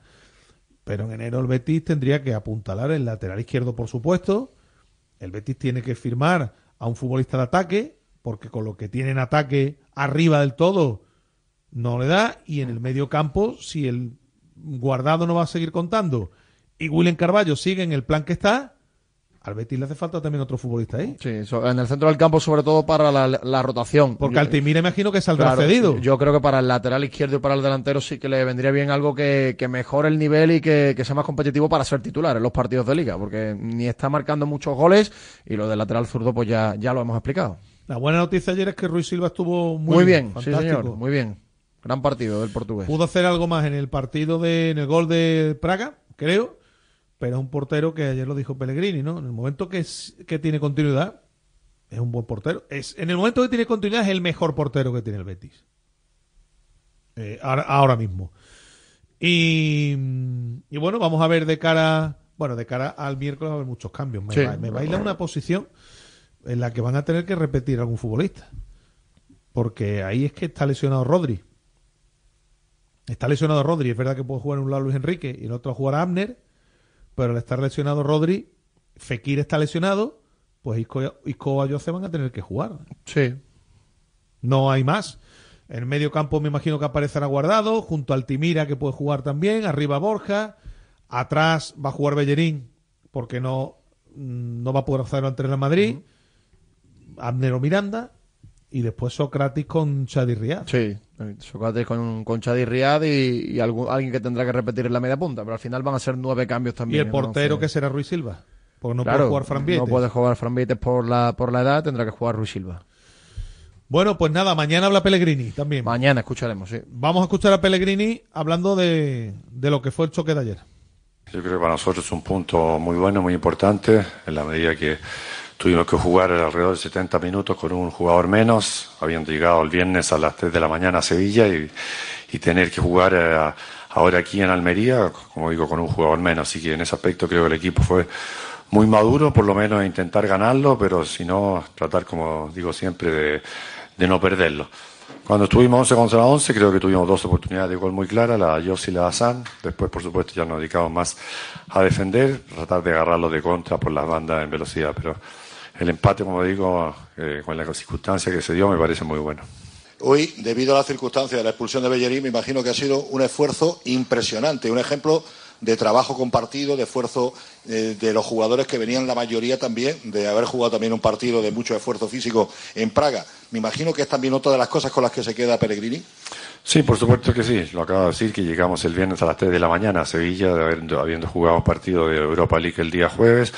Así que de la manera como se ordenó el equipo, la entrega que tuvieron dentro del campo, me pareció eh, muy importante en, eh, en tener ese, ese espíritu grupal de no, de no entregar el, el- el marcador y intentamos, incluso tuvimos también una por ahí, claro que ellos también tuvieron una de Abde en el segundo tiempo que la pudimos haber convertido, así que eh, no puedo no estar contento, como, usted dice, con el espíritu que demostró el equipo a sacar un resultado. Eh, ¿Le ha dejado sensación de equipo colista al Almería? No, yo creo que con analizar de mi equipo tengo de más. Eh, vete, Almería habrá hecho su trabajo, no, no, no me podría meter en lo que ellos en lo que ellos hicieron. Como digo, me quedo contento con los 70 minutos que tratamos de jugar con mucha madurez. Bueno, pues eso es lo que mm, lo que decía Pellegrini al terminar el partido. Por cierto, me dice Pineda que tenemos algún problema, están intentando arreglar nuestro Con la app. Con la app PP. Ya hacía tiempo, ¿no? Sí. No teníamos problemas. Pues nos han avisado algunos oyentes que está dando problemas la app y ya hemos avisado para que intenten solucionarlo cuanto antes. Eh, porque son muchos los oyentes que a través de la aplicación y a través de escuchan el, el programa y después las descargas, eh, que también son muchas. Eh, vamos a escuchar a Petzela, que nos han contado que, que parece que no tiene lesión importante y que si se cuida durante la semana y va remitiendo esa pequeña sobrecarga, por lo De- normal- lo debe normal llegar que al fin de ante- semana. ante el Real Madrid, Sí. ¿no? Eh, vamos a oír a, a Germán Petzela. El problema, estaba yo pensando, es que va a ocurrir después. Porque mm, en Europa solo tiene a Petzela como central disponible. Ante, ante el, el An- Rangers. ante el Rangers, Y sí. Petzela no va a poder jugar tal y como está ya su cuerpo, Real Madrid, Rangers, Real Sociedad. Y el partido tampoco es que no es para tirarlo. Al final el Betis tiene que sacar eh, el puntito. Por eso digo, vamos a ver cómo va evolucionando el futbolista que decía esto ayer al terminar el partido. No, eh, no, no sé si preocupante o no, pero mm, bueno, producto un poco de, de todo el, de todo el trajín, quizá ya me estaba pasando un poco factura el isquiotibial y estaba en el límite, estaba en el límite ya desde antes del partido, así que en esos últimos minutos ya sentía como que podía pasar algo, así que era mejor prevenir. Sí, al final uno se conoce, ¿no? Sí, ya eh, hay una después de una cierta edad uno empieza a conocer hasta dónde está el, a dónde está el límite y bueno, esperemos haber llegado a tiempo. Sí, es difícil analizar este tipo de partidos porque cuando de tan temprano te quedas con un hombre menos en un partido en el que queríamos sí o sí los tres puntos para, para seguir subiendo posiciones y después de repente apenas iniciar se presenta de una manera diferente, eh, al fin y al cabo el punto termina valiendo eh, por las circunstancias del juego, pero bueno, está claro que no, no era lo que buscábamos. Sí, sabemos que tenemos jugadores que aún así de esta manera pueden marcar la, la diferencia, pero ya el plan del partido cambia, con un jugador menos ya, eh, ya cambia, entonces intentamos hacernos fuertes atrás, de, de conservar ahí la solidez defensiva y después eh, en algún contragolpe o en alguna jugada poder, poder crear peligro. Creo que nos faltó un poco porque no, no terminamos de crear situaciones eh, importantes, pero, pero bueno, nos vamos con un punto. Sí, obvio, obvio, es lo, es lo lindo de esto, jugar seguido, jugar por cosas importantes, que es lo que, lo que buscamos y lo que queremos sostener en el tiempo. Así que es cuestión de, de pasar página rápido cada partido, pensar en el siguiente compromiso y así poco a poco eh, vamos a seguir mejorando. No es descartable, por tanto, que claro, al tener que jugarlo todo ante el Real Madrid pueda aparecer Socrates, pero claro, es que es un futbolista ahora mismo muy importante. Guido, otro que está acumulando muchos minutos y que también acababa el partido fundido prácticamente. Sí, a ver, obviamente que veníamos a ganar, a buscar los tres puntos. Eh, después hay situaciones del partido como, como la que se dio, que jugamos creo que casi una hora con un hombre menos. Importante sumar, al menos en lo personal, y creo que el grupo tampoco se queda conforme porque queríamos ganar, queríamos los tres puntos y hasta después de tener también el hombre menos, estábamos tratando de, de nada, de conseguir ocasiones. Creo que el primer tiempo pudimos tener la pelota un poco más a pesar del hombre menos. El segundo tiempo ya se sintió un poco el cansancio de, de venir jugando partidos, de tener un hombre menos y bueno, se hizo todo más cuesta arriba. Sí, sí, en el segundo tiempo también creo que tuvimos alguna que otra ocasión, algún tiro que por ahí se fue desviado, que al final, bueno, eh, en estos partidos son esos detalles de, de poder marcar. Tuvimos que sufrir, lo sufrimos y bueno, también sumar es, es importante. Sí, es un mes importante antes de- del parón de las Navidades. Creo que el equipo está muy bien para afrontarlo. Obviamente que, que venimos de, de, bueno de, la derrota en Copa y de este empate, pero el equipo está bien. Hay que seguir confiando todos juntos como lo venimos haciendo. Al final seguimos luchando siempre ahí como lo hacemos y, hay que seguir confiando en, la institución que, lo venimos haciendo bien. Pues eso era lo que decía Guido Rodríguez, que tiene que mm, que tendrá que que descansar también el el próximo miércoles ante el, el Villanovense. Vamos a hacer un alto y enseguida estamos con nuestro rato de charla, como cada lunes, con nuestra tertulia. Radio Marca. Acierta al ahorrar en electricidad en tu vivienda o negocio. ¿Qué empresa es líder en fotovoltaica en Andalucía? GESOL. ¿Quién ha realizado más de 5.000 instalaciones? GESOL. ¿Cuál es la mejor valorada en reseñas de Google? GESOL. ¿Y cuál te ofrece un estudio personalizado gratuito? GESOL. Gana tú también y ahorra con tu instalación fotovoltaica de autoconsumo. Solicita tu estudio gratuito en www.disfrutatuenergia.com. Los regalos, la ilusión, las luces. Es la Navidad de Sevilla Fashion Outlet. La Navidad está llena de emoción. Y tu destino de compras favorito también. Vive una Navidad llena de sorpresas en Sevilla Fashion Outlet. Ven, y esta Navidad estrena Fashion Outlet. Grupo Concesur trae a Sevilla Evo, una nueva marca de coches de bajo coste que no renuncia a la calidad, el confort y a la tecnología. Ven y descubre nuestros coches de gasolina, GLP y diésel a estrenar desde 16.700 euros. Y si estás buscando una pickup 4x4, descubre la más barata del mercado, nuestra Evo Cross 4. Te esperamos en S30, Avenida Fernández Murube 18 y en grupoconcesur.es. Evo, tu nueva marca de coches low cost. Si quieres seguir al minuto toda la actualidad deportiva, ser el primero en enterarte de las noticias más relevantes y vivir todo el deporte en directo, descárgate ya la app de marca. Resultados y clasificaciones, los mejores directos, agenda de televisión, notificaciones personalizadas de tu equipo, modo oscuro y mucho más. Accede al instante a la información deportiva que más te interesa con marca, la app número uno para vivir el deporte. ¿Qué es esto? ¿El qué? Este coche. Este estúpido coche. ¿Dónde está el Cadillac? Delta Cadillac. Cada madrugada de sábado después de la alternativa y siempre que quieras en podcast, el mejor rock and roll tiene su sitio en Radio Marca. Este coche tira bien. A las ocho y cuarto en A Diario, la tertulia que escuchan los aficionados al deporte y los deportistas, como Feliciano, el tenista. Son Radio Marca, en la tribu también, que me la pongo cuando voy al colegio con, con el niño. Me gustaría hablar un poco de, de, de Ancelotti y, y de esa corriente que hay un poco de que es un buen gestor, o sea, un, un entrenador que tiene el currículum que tiene Ancelotti, que ha conseguido lo que ha conseguido en el Madrid. Pero es que Ancelotti eh, me parece el mejor entrenador que puede tener el Real Madrid. La tribu. Radio Marca.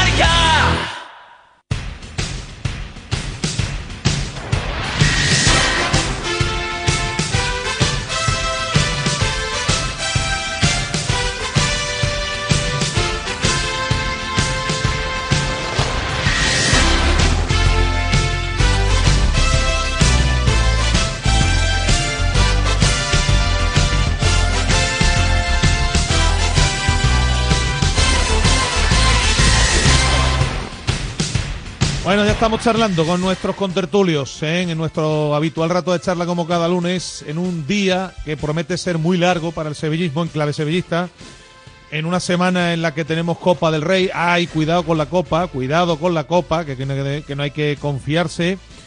En una semana que va a desembocar de nuevo con un Betis Real Madrid, ni más ni menos, y un Mallorca Sevilla.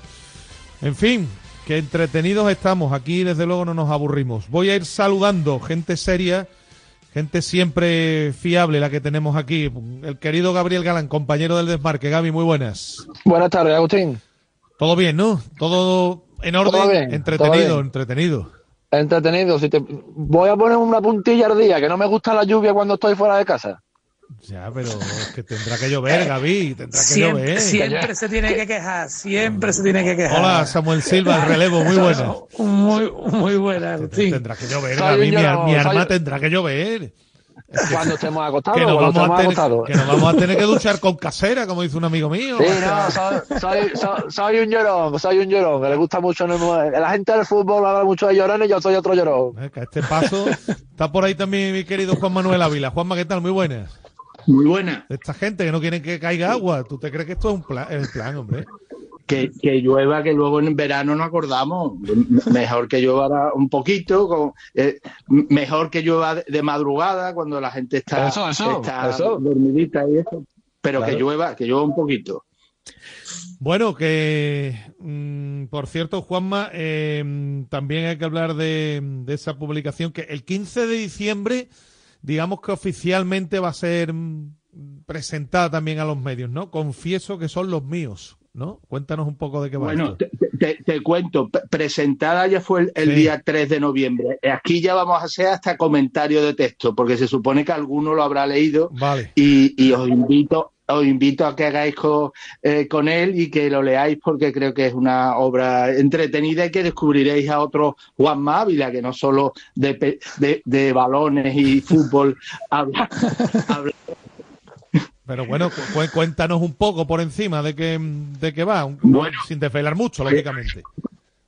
Son, son relatos, relatos eh, cortos eh, que, que se han ido gestando dentro de la orden literaria William Shakespeare a la que pertenezco después de hacer un curso de creación literaria en 2014. Entonces, aquí he recopilado los que me parecen mejores o más entretenidos y son 23 relatos, unos más, más larguitos, otros más cortos, unos que, que tocan un poco el corazón y, y son historias con, con bastante eh, sentimiento, otros que son más gamberretes o más, o más provocadores, pero en definitiva es que, que, que creo que, que es una obra diversa y que entretiene y que está teniendo cierta aceptación. Y recordemos que está que lo edita Samarcanda, la- el sello editorial que en su día eh, gestó el amigo Dani Pinilla. Correcto, señor Pinilla ahí detrás, efectivamente. Bueno, pues nada, pero que esto que confieso que son los míos, el que quiera ir ya a, a trincarlo y echarle un vistazo lo puede hacer perfectamente, que eso está Lo ya- puede hacer en diferentes plataformas, está a la venta y el que los quiera dedicado y eso también yo se lo proporciono. Es cuestión de que se ponga en contacto conmigo a través de las redes sociales o, o de mi teléfono. Vale, perfecto, dicho queda. Em, bueno, día muy largo en clave sevillista. Mm, Primero porque obviamente, bueno, pues hay que comentar lo acontecido ayer. Yo he dicho que el Sevilla, que haga lo que haga, es que no le gane a nadie. Esa es la realidad. Este hombre, de momento, salvo el partido de Copa, que yo creo que eso eh, huelga decir, ¿no? Que, que es una obligación más que clara, no es capaz de ganar un partido en Liga. Y ahora hablaremos del tema de la Junta, porque también hay un partido esta noche que si el resultado que se da es el que, mm, digamos, espera todo el mundo en Galicia, porque además juega como local el Celta, ahí ya, ahí ya empiezo por ti, Juanma, cuidado que efectivamente de momento los de abajo no están ganando, pero ya ahí, ahí ya con la visita a Mallorca ya vas a ir con las piernecitas un poco temblando, ¿eh? Como gana el Celta hoy. ¿eh? Eh, pues sí, porque eh, la tranquilidad que le está dando o el menor desasosiego que está sintiendo el sevillismo es precisamente porque hay tres equipos que han ganado mm, bastante menos que el, bueno, o un poco menos que el Sevilla. Y, y tiene ahora mismo ese colchón de, de cinco puntos que se puede convertir en dos con- y, y el Celta a- amenazándote, que además el Celta todos sabemos que tiene mejor equipo que el que dicta la, la clasificación. Y que en ese ambiente convulso que está viviendo eh, el Sevilla, la entidad, con un entrenador que no acaba de, de- de encontrar eh, la- las la forma de ganar un partido y, lo convulso que está eh, el Consejo de Administración, el club, la entidad, la, sociedad, pues, pues puede ser muy, muy peligroso. Sí. Eh, a ver qué pasa esta noche, porque repito, ¿eh? Claro, es que ya irías, eh, Samu Gavi, irías a Mallorca con un colchón ya más pequeño y jugándote además ante un rival que podría también superarte en la clasificación. Ese partido puede ser decisivo ya definitivamente para la suerte de Diego Alonso en el banquillo del Sevilla. ¿eh? No sé si lo veis igual. Como ha dicho Juanma, la, la cierta tranquilidad o, o el menor desasosiego que hay en el sevillismo viene porque los tres equipos de abajo han ganado muy poco, pero en el momento que el Celta se pusiera a ganar, eh, pues es que ya obligaría, ¿sabes? todos sabemos que en algún momento van a sumar puntos, nadie va a bajar con 20, ¿no? No van a bajar los tres últimos con 20, si acaso lo hará uno.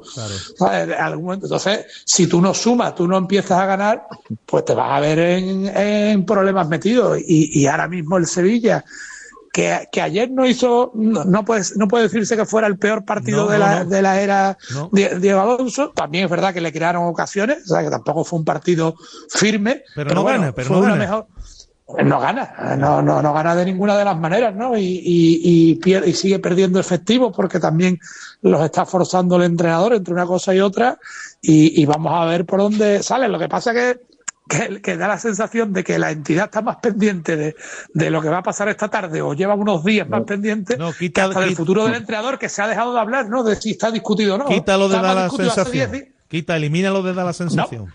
No, pero Agustín, es que estaba más discutido el entrenador hace 10 días que ahora. ¿sabes? Y, y, y viene, y viene de, no- de seguir no ganando, ¿no? Es, es algo un poquito increíble, ¿no? ¿Qué sensación, Gaby, te deja lo de ayer? En esto del entrenador da la, da, da la sensación, repitiendo de nuevo la palabra, que si le pon, que si la gente de Diego Alonso le pone ahora mismo un papel por delante de renovación al presidente o vicepresidente, son capaces de firmarlo sin leer lo que viene en el, en el, en el propio documento. Eh, el partido de ayer me deja que, que, que el Sevilla no le gana a nadie y que yo eso que escucho y leo de que fue mejor que sus rivales, que el fue mejor en el fútbol no es llegar y centrar 750 millones de veces cada cuatro minutos. Como ha dicho Samuel, Villarreal creó tres o cuatro ocasiones clarísimas de gol que si llega a marcar sobre todo el inicio de la segunda parte, el infierno que podían haber vivido los futbolistas sobre el terreno de juego eh, se- se- sería de época. No marcó el Villarreal, tampoco mayor, marcó Sevilla, pero se, ve- se, se- se volvió a ver un equipo muy endeble cuando tú haces un gol casi que te tiene que dar el triunfo y al minuto y medio te empata, te empata el rival. Y no te ganó por un milagro de un señor que está viendo una tele y dijo, pite usted porque he visto falta. Sí. Esta vez sí es comprensible porque hay un derribo, es involuntario, pero obviamente toca traba por detrás al, al defensa que impide pues que el defensa pueda seguir defendiendo la jugada. Yo creo que esta vez ahí, mm, no sé, yo lo veo de esta forma. Yo creo que esta vez eh, era un gol, había que llamar y acierta el bar. Distinto lo de Vigo, que ahí podría haber matices, Juanma, pero lo de ayer yo creo que lo derriba y Sí. tiene que pitarlo, ¿no?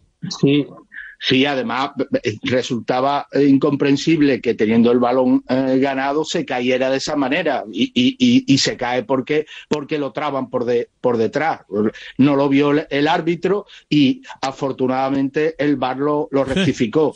Pero cuando hablabas de que está discutido el entrenador, es que en el Sevilla está discutido el entrenador, está discutido el presidente, está discutido el vicepresidente, que va a ser el próximo eh, presidente, está discutido el máximo accionista que quiere entrar y con los aliados que está. Es que está todo tan enfollonado, todo, y, to- y ese estado de crispación general, pues eh, es lógico que de alguna manera acaba eh, trasladándose también a- a- al equipo. Eh, eh, ahora no hay un director deportivo que tiene ascendencia sobre la plantilla y que le pueda hablar y hacerla estar más co- cohesionada, se trasladan discusiones eh, entre la plantilla, en fin, todo, es que todo lo a, a- a cualquier sitio que se mire mm, no encuentras nada que te que te invite A lo que agarrarse, nada a lo que agarrarse. Así es, así es. Sí. Que digo que de la jugada, Gaby, mm, Samu, la acción que decide el partido, claro, es que el VAR lo, lo debe pitar. Claro, si lo llama el VAR tiene que pitar, lógicamente. Yo creo que eh, a- eh, eh, el árbitro de, el árbitro de césped debe ser más valiente con sus decisiones eh, y, y- y hablar él con el VAR y explicar por qué él no ha pitado falta en esa jugada.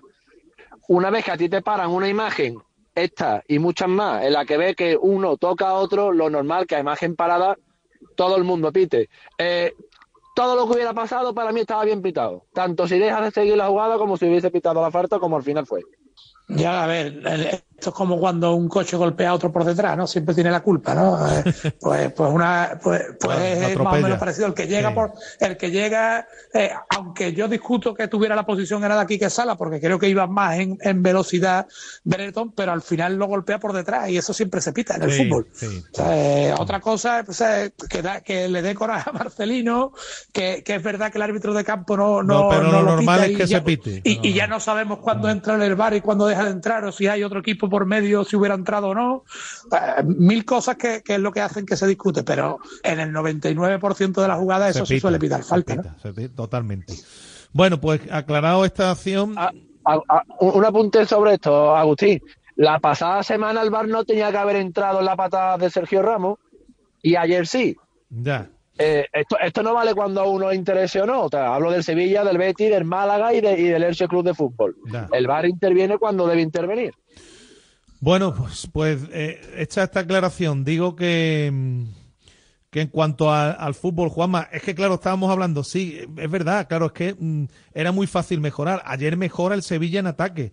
En defensa, como hemos comentado, mm, ayer también tenía bajas, bajas importantes, concede mucho. Y esa mejoría, lo que está claro es que no le da. Para ganarle a nadie de momento, no le da, no le da. No, no le da porque tampoco ayer tenía, digamos, profundidad de banquillo. Mm, Sigue teniendo eh, muchos jugadores que, que no están, que se lesionan con cierta asiduidad y entonces eh, tener a tanta gente luego lo tiene calentando prácticamente toda la segunda parte. Ha pasado eh, en casi todos los partidos con Diego Alonso, que luego mm, no acaba de fiarse de lo que tiene en el banquillo y quizá además con el precedente del partido del, contra el PSV, que todo lo que eh, entró en el campo acabó empeorando al equipo, pues ayer tampoco, ayer hace tres cambios y prácticamente eh, Obligado, obligado, por, la- obligado. por la- por las circunstancias. No, no hace ninguno para tratar de darle otro aire a- al equipo.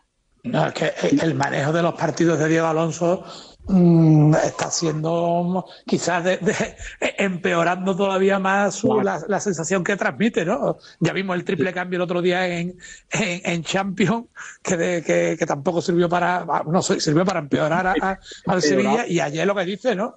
Ayer yo parece que al revés, lo contrario, solo se atrevió porque hubo lesiones, si no era capaz de haber dejado a los 11 futbolistas por, por, no, por ese miedo a, a empeorarlo, ¿no? Y al final van cayendo más futbolistas por ese poco eh, manejo y, y dosificar a, a- a los futbolistas. Confía en un 11, lo exprime al máximo y de ese 11 se van cayendo futbolistas por una circunstancia u otra. Y encima los veteranos andan desquiciados porque si ves las expulsiones que ha ido acumulando, además en futbolistas que normalmente no tenían esas actitudes. Todo redunda en que el club, la entidad está nerviosa, el equipo está nervioso y todo el mundo está desquiciado. Sí, totalmente. Bueno, dicho esto, eh, y le pregunto ahora a Gaby, mm, eh, hay mucha gente que no entiende que Diego Alonso siga al frente del banquillo del Sevilla hoy lunes 4 de diciembre. No sé cómo veis esto. Es que hoy es un día complicado para cambiar de, de entrenador. Mañana ya una previa de partido de Copa y eh, eh, es, dif- es- es difícil hacer una maniobra ahora con todo lo que tienen los dirigentes del Sevilla eh, eh, esta tarde por delante. Eh, pero, pero es un entrenador que no, que, que- que, eh, no está capacitado para, para hacer un Sevilla bueno. No digo grande, un Sevilla bueno. No le ha ganado absolutamente a nadie en la Liga, no le ha ganado a nadie en la Champions. Veremos a ver qué hace en la Copa. Lo normal es, lo normal es que gane, pero estos equipos cuando se meten en la vorágine de no ganar nunca, eh, te puede entrar eh, el canguelo en, campo, en campo de, rivales menores. Y es que otro cambio en el banquillo no solo debería llevarse por delante al entrenador, sino también al que fichó a ese entrenador. A ver, la, situación es, complicada. Ya, nadie duda de que se. eh, Ya, ha salido voces de todas las partes, ¿no? De que se precipitaron con aquella destitución de Mendilibar, quemaron la bala muy, muy pronto. Y al quemar esa bala, pues ahora nadie quiere dar su brazo a torcer con, con Diego Alonso. En parte por lo que ha dicho Gaby, porque fue una apuesta del, del director deportivo, y en parte también porque el club está en otros menesteres, ¿no? Ahora mismo están cada uno intentando eh, salvar su, su lugar en el club. Eh, cuando pase todo esto, yo creo que habrá que hacer una reflexión y ver verdaderamente qué es lo que quiere el Sevilla, porque si a lo mejor es mantenerse en primera división y pasar la temporada sin pena ni gloria, pues bueno, pues entonces deje a Diego Alonso y vamos a ver si, si es capaz de ganar algún partido. Pero si, si como dijeron cuando destituyeron a Mendilibar, que el objetivo era por entrar en Europa, vemos Claro, que cada vez se va claro, más lejos, ¿no? claro, claro. o sea, más lejos, eso va siendo cada vez más imposible. Entonces, Eh, muy, muy tendrán interesante. que ser los propios dirigentes, ¿no? Los que digan qué queremos del Sevilla este año. Eso es muy inteligente esto, eh, muy interesante, mejor dicho, esto que acabas de apuntar, Samu. Muy interesante, Juanma, ver, echarle al suelo, señores, ¿qué queremos? Eh, ¿Para mantenernos nos vale este hombre? ¿Puede valer? ¿O, que, o esperamos ya a que y nos gastamos el dinero de verba- en verano hablando ya con un entrenador que vaya a venir en condiciones? ¿O le damos otra vuelta a esto? ¿Para qué? Ah, Es, la, es la- un poco el planteamiento, ¿no? Sí, porque aparte eh, mm, to- todo nace de las circunstancias en las que se, se renovó a, a Mendilíbar con un título que se, se estaba celebrando y, y cuando parecía que había otro proyecto detrás con un entrenador eh, joven que venía eh, eh, para más largo plazo y se hizo casi, casi sin creer o, o sin que todos creyeran en todo y un poco por esa marea a la que llevó eh, eh, la séptima eh.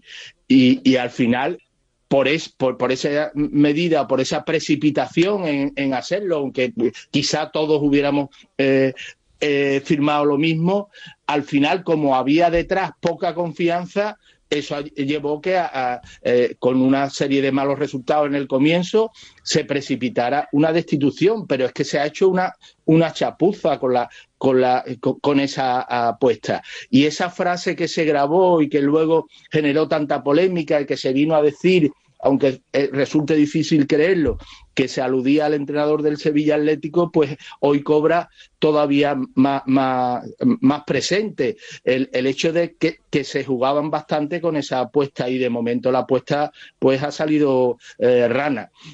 Pero como es verdad O- o también... Juanma, Juanma, o bien, ¿no? Porque el Sevilla Atlético lo gana todo, ¿eh?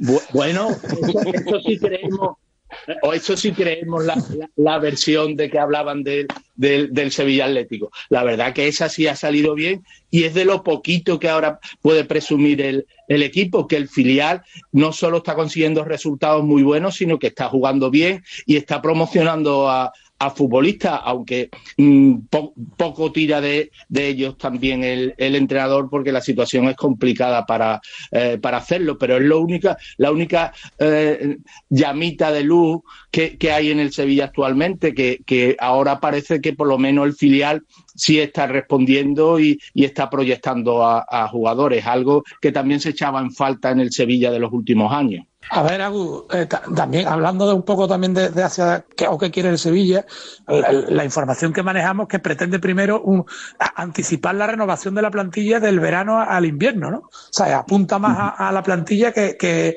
que al banquillo. Eh, yo no sé si enero es el mejor mercado para, para hacer eso o no, eh, o estamos viendo que quizás no, que por eso también hay muchos futbolistas de la actual plantilla que también han escuchado esos mismos comentarios, que no saben si van a seguir en el club. Yo creo que eso ha generado en el vestuario tensión y esas reuniones que hubo la semana pasada de los capitanes para para intentar por lo menos que todo el mundo vaya a una y ya veremos cuando llegue enero a ver a ver qué hace el director deportivo pero toda esa marejada yo creo que merece una explicación de, de- los que mandan no de los que mandan a- de cara a los aficionados y, de que sepa la gente a qué agarrarse este año. Todo al final redunda que hay, que hay poca comunicación o poco crédito de los que mandan para dirigirse a- a- al sevillismo y explicar las cosas. Y como eh, hemos reiterado, parece que, que la cúpula está más pendiente de lo que pueda pasar hoy, de, de abrochar la continuidad, de abrochar los sueldos que, que- que van detrás de la continuidad, que de, que de otra cosa. Pero mientras tanto, el, el- el club va un poco, un poco a, a la deriva. Y, y ya resulta hasta un poco mm, de- decir, y ahora te vas a fijar en ese detalle, pero mm, vuelvo a incidir en algo que se le ha ido preguntando al presidente reiteradas eh, veces. Hay que ver que sea el Sevilla el único equipo de primera división y de los que juega competición europea que no tenga patrocinio en su, en su camiseta. ¿Qué, qué- qué gestión se ha hecho de eso para que un club que ha jugado, ha, ha estado en el escaparate mundial de 200, 300 millones que vieron esa esa Supercopa de, de- de Europa y que no lo luciera ahí, que, hay- que ya se haya despedido de la Champions y no haya lucido tampoco patrocinio y que siga en la liga sin, sin Sí. hacerlo, ¿no? No, es un detalle más, una muestra más de del desgobierno ¿no? en el que vive el Sevilla eh, en el día de hoy. Por cierto, que en un rato va a comenzar esa junta de accionistas, la más tensa de lo que llevamos de siglo. Y el Sevilla, lo hemos comentado antes a micrófono cerrado, Juanma, eh, accionarialmente en un callejón sin salida. ¿Por qué? Porque mm, hay una, nunca voy a generalizar, voy a utilizar el término mucho. Hay mucha gente que quiere que se marchen los actuales rectores del asunto. Hay mucha gente que tampoco quiere al hombre que está detrás, al expresidente José María del Nido, y, y no hay una tercera vía. Van a seguir los que están, el que está fuera no puede entrar, pero la gente no quiere ni una cosa, no quiere otra, y, todo esto tiene muy, muy mal arreglo. ¿eh? Yo creo que si, se hiciera un referéndum ahora mismo en el sevillismo, mm, no sé si predominaría la, abstención, porque es evidente que, que poco, pocos adeptos eh, puede tener ahora el actual eh, presidente Pepe Castro, pese a, a que luzca cinco títulos continentales en, en- en su haber o bajo su, su mandato, Mm. el descrédito acumulado en estos años, otras cosas que se dicen eh, y, y muchas están por demostrar sobre su gestión o, o cosas oscuras que, que ha podido hacer durante este, este mandato y, y ahora mismo, bueno, la afición ya habla en el campo, basta eh, estar en cualquier tertulia con sevillistas, mm, sean más veteranos, más jóvenes, para que te lo digan, pero es verdad que tampoco despierta unas grandes adhesi- adhesiones, más allá de que lo palmeen o, o se hagan fotos a la salida del campo algunos, el, el- el máximo accionista. Y a ello también contribuye no el descrédito de lo que haya podido hacer fuera del Sevilla, que eso ta- también está, eh, está ahí, También, claro. sino de las manos de quien viene. Y hay mucha gente que nunca va a querer que el, capital extranjero esté en el Sevilla, más allá de que los que están llevando ahora al hundimiento del Sevilla son sevillistas de cuna. Y eso también hay que tenerlo eh, eh, en cuenta. Pero lo que es evidente es que no se ponen de acuerdo. Gente que antes pertenecía al mismo grupo, eh, Pepe Castro y Del Nido eran miembros de, los seis que, eh, formaron sevillistas de Nervión, se llevan ahora a, muerte. El odio que tienen parece irreconciliable. Por medio está el hijo. O sea, es algo que visto desde fuera choca y choca una enormidad, pero que los que lo conocemos en profundidad vemos que tiene muy, muy difícil eh, solución. Y otra alternativa esa tercera vía que podían postular desde, desde la familia Carrión, que tiene un 15%, pues no nunca da el, eh, el paso, El paso. adelante. Y entonces esto es un callejón sin salida. El- esa es la situación, Samu, Gaby. A ver, sí, vamos, como dice, como dice Juanma, que, que, que es más, más experto incluso que yo en, esa, en hablar de esto. Es, es un callejón sin salida, pero que lo tienen que solucionar los, las propias familias de sevillistas, ¿no? No, no son, no son capaces de, de, hacerlo, como están demostrando, al contrario, eh, se, se están marañando todo más y viviendo una situación de, de máxima tensión y, y yo no sé que no, no sé dónde puede estar esa piedra filosofal para, para que se vuelva a unir el sevillismo que como sabemos y como también hemos vivido en el, en el, en el Betis cuando hay cuando hay diferencias es, más difícil que todo funcione. Es verdad que un club de fútbol depende de la pelota y que puede tapar otras cosas, pero que cuando todo va en consonancia es, mucho más sencillo que, también funcione la pelota. La afición del Sevilla ayudó y solucionó un enorme problema deportivo que tenía el Sevilla el año pasado y fue la gran culpable del éxito de la, de la Europa League desde mi punto de vista, pero no puede solucionar el lío accionarial. Y como de ella no depende, o, o las personas que están involucradas en el, en el problema lo solucionan, o si no, el futuro a corto medio plazo del Sevilla va a ser bastante negro. Bueno, cambiamos de registro eh, porque, bueno, pues el Betis no pudo pasar del empate ante el peor equipo de la liga hasta ahora. Hay una cuestión evidente, ¿no? Que el Betis de fuera, pues de momento no tiene nada que ver con el de casa. Y empezamos antes que nada por la acción que, mm, más o menos sí, la acción que pudo decidir el partido, porque si no hubiésemos visto otro partido. Bellerín bien expulsado, ¿no? Es decir, plantillazo a una altura indebida, eh, le rebana la tibia y lógicamente, pues si te trincan, a la calle. Yo creo que aquí poco tenemos que decir, ¿no?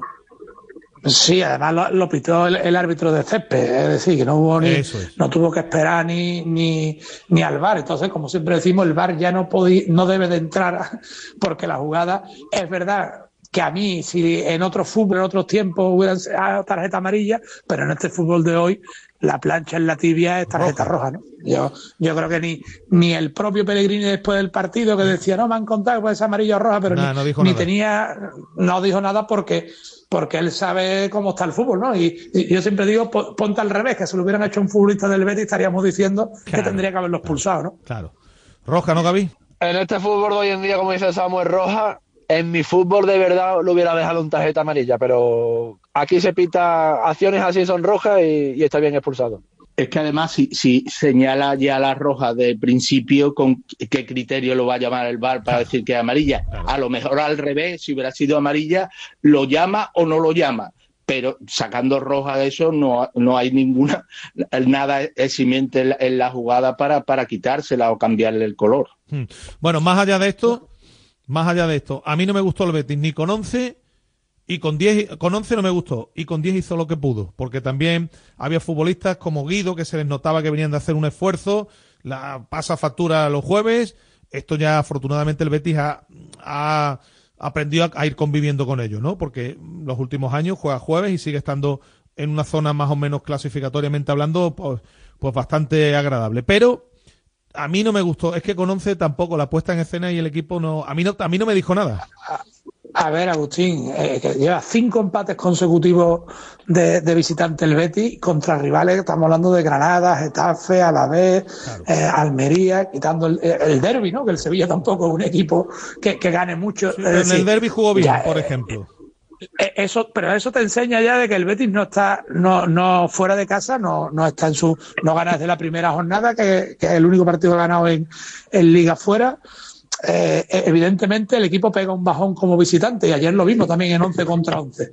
Contra, contra 11 el partido estaba más igualado, pero tampoco era un Betis que dominador o que, o que estuviera creando grandes ocasiones. Que probablemente si se hubiera quedado con 11 hubiera tenido más opciones de ganar, pues seguro, ¿no? Porque además estábamos viendo la ansiedad del Almería, un equipo que no ha ganado un partido en 15 jornadas, que ayer se queda con, con, con un futbolista más con mucho tiempo, que se vuelque y no es capaz de marcar, pues probablemente el Betis podría haber cazado alguna jugada. Pero probablemente o no, porque estamos viendo que el Betis fuera de casa, ya lo vimos también el otro día en Praga, que tampoco, que tampoco es fiable, ¿no? No. No, es un equipo fiable e incluso ha habido partidos que se ha puesto por delante en el marcador y la, y la han empatado. Es decir, que mm, Pellegrini está ahí haciendo su milagro particular este año, sumando puntito a puntito y haciendo al Betis fuerte en casa para mantenerlo en esa pelea por Europa.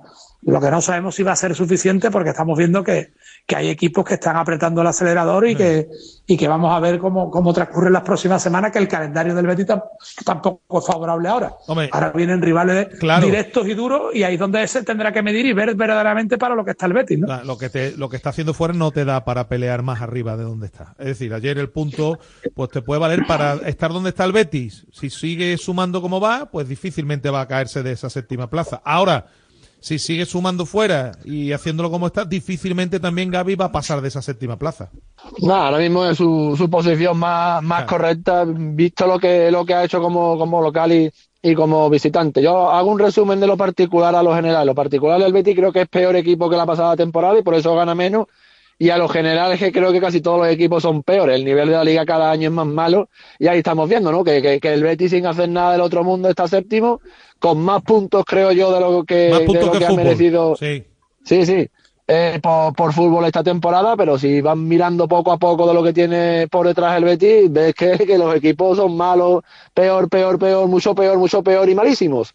Y alguna vez ganar al Betis, no pierde con casi nadie y al final pues se mantiene séptimo, pero eso no le da para pelear por un No. puesto europeo de verdad y, por, y mucho menos por la Champions. No, pero es curioso, es curioso, Juanma, porque el equipo en casa, sin hacer un fútbol mm, mm, preciosista ni que bueno vuelva loco a la gente, pero el equipo en casa domina los partidos. También el respeto se lo ha ganado el Betis, ¿no? Que aquí vienen los equipos de otra manera, ¿no?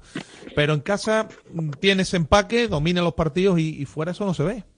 Eh, competir también en Europa tiene, tiene su peaje. Eh, eh, el Betis se está habituando a competir en Europa, pero, pero eso también conlleva su desgaste. Si tienes una plantilla también limitada en recursos, sobre Sí, todo pero escúchame, en pero- defensa, pero compite en pues Europa. Yo creo que demasiado. de- Sí, pero que compite en Europa y gana en casa y compite en Europa y fuera no se comporta igual, es lo que te quiero decir. Por- Porque, porque también eh, eh, los rivales cuentan, muchas veces exigimos a lo mejor más de lo que pueden dar la- eh, las plantillas, pero el- la clasificación lo que dice que está, que está en la pelea. Y eso también tiene, tiene su mérito porque este año además los puestos europeos van a ser eh, muy, muy caros. El, a ver cuándo se cae el Girona, que, que todos pensábamos que no iba a, a estar en esa pelea mucho tiempo y, y sigue ahí. Y cualquiera lo, lo, lo va a sacar de, de Europa va a, ser, va a ser complicado. Luego va a haber ahí un invitado que normalmente no, no se contaba con él. Y Real Sociedad y Atleti están muy fuertes, olvidándonos de los otros de los otros tres. No descolgarse de esa de esa pelea, que no surja tampoco un, un rayo como otros años que- y, y que te compita. También tiene, también tiene su mérito. Es verdad que ayer prácticamente a priori todo el mundo contaban con esos tres puntos porque, porque el, el Almería no le gana a nadie, pero las circunstancias del partido hicieron que a lo mejor el punto se acabe eh, considerando bueno y se, se suman a, a empates pues parece pobre, pero también lo, lo que tiene mérito en el Betis que es muy difícil ganarle, que no le, que no le gana prácticamente eh, eh, nadie. Ahora cuando el, el calendario también se, se complique, a ver, A ver a cómo ver qué talla da Sí. eh, eh, el Betis y sí, claro. Claro, efectivamente, ahora Real Madrid en Liga, Real Sociedad y, y Girona para cerrar el año. En, para ir terminando, algún nombre propio, ayer Ruiz Silva el mejor, cuando el portero es el mejor, pues lógicamente es que algo no ha funcionado, y algún que otro futbolista que empieza a ser claramente señalado, como es el asunto de Anner, que no se metió un gol en su portería. Yo la verdad empiezo a no explicarme, lo digo así de claro y lo vuelvo a repetir, empiezo a no explicarme cómo este chico puede, puede seguir jugando en el Betis. ¿eh? Bueno, la, explicación de Arne habrá que mirarlo, creo yo, en, en- ese tema de la renovación de Miranda, ¿no? Eh, que creo que, que puede que puede que esté afectando en, en las decisiones y porque se habla de que puede salir en enero, ¿no? Y, y eso ya es eh, te puede decir dónde está también la cabeza del futbolista Pero por, es que el chico, por más que él no, por más que él no chico- quiera, ¿no? el chico va, va además de Sí, sí, peor, no, va empeorando yo- sus actuaciones. Sí, Arne, de, de Luis Enrique también esperamos Sí, mucho más sí, y, y- y va desapareciendo. Azde, que es un futbolista que se ha hecho una apuesta importante, que es verdad que, que hay que darle tiempo, pero no se puede quedar en tres fogonazos, ¿no? Tiene, tiene que darle más regularidad y más aportación al equipo. Eh, eh, el Betis echa de menos, eso sí, si decía Juanma que tiene falta de efectivos atrás, adelante no tiene tanta falta de efectivos, pero sí que no están rindiendo como, como se espera. Incluso, incluso el Asane Diao, que, que tuvo una irrupción espectacular, está aportando, pero ya, ya no está siendo tan decisivo, ¿no? Y, y- también lo va notando el equipo. Vamos a ver, eh, al final, la conclusión a la que llegamos siempre es que esto está en manos de Manuel Pellegrini y que hasta ahora nunca se le acaba de caer el Betis, que lo mantiene en esa pelea.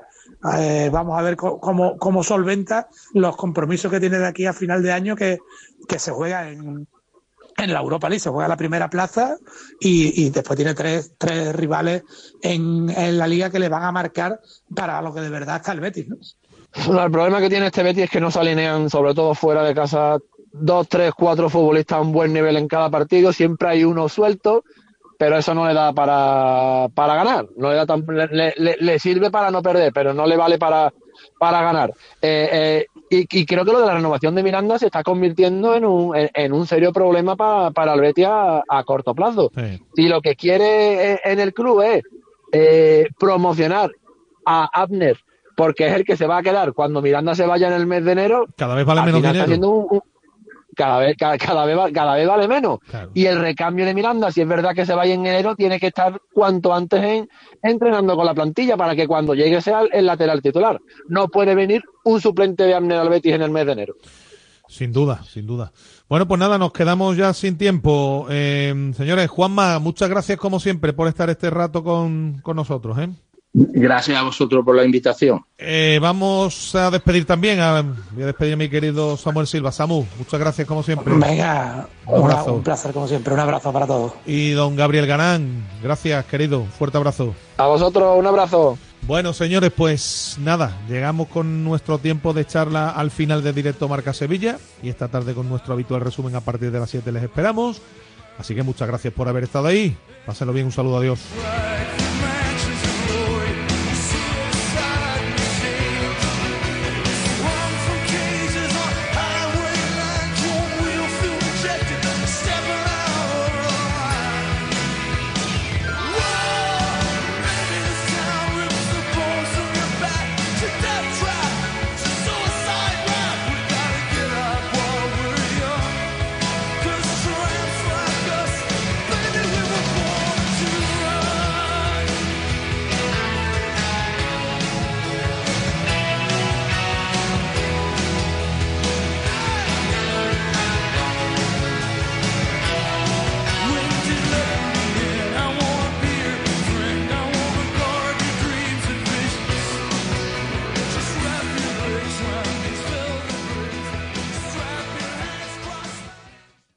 Radio Marca.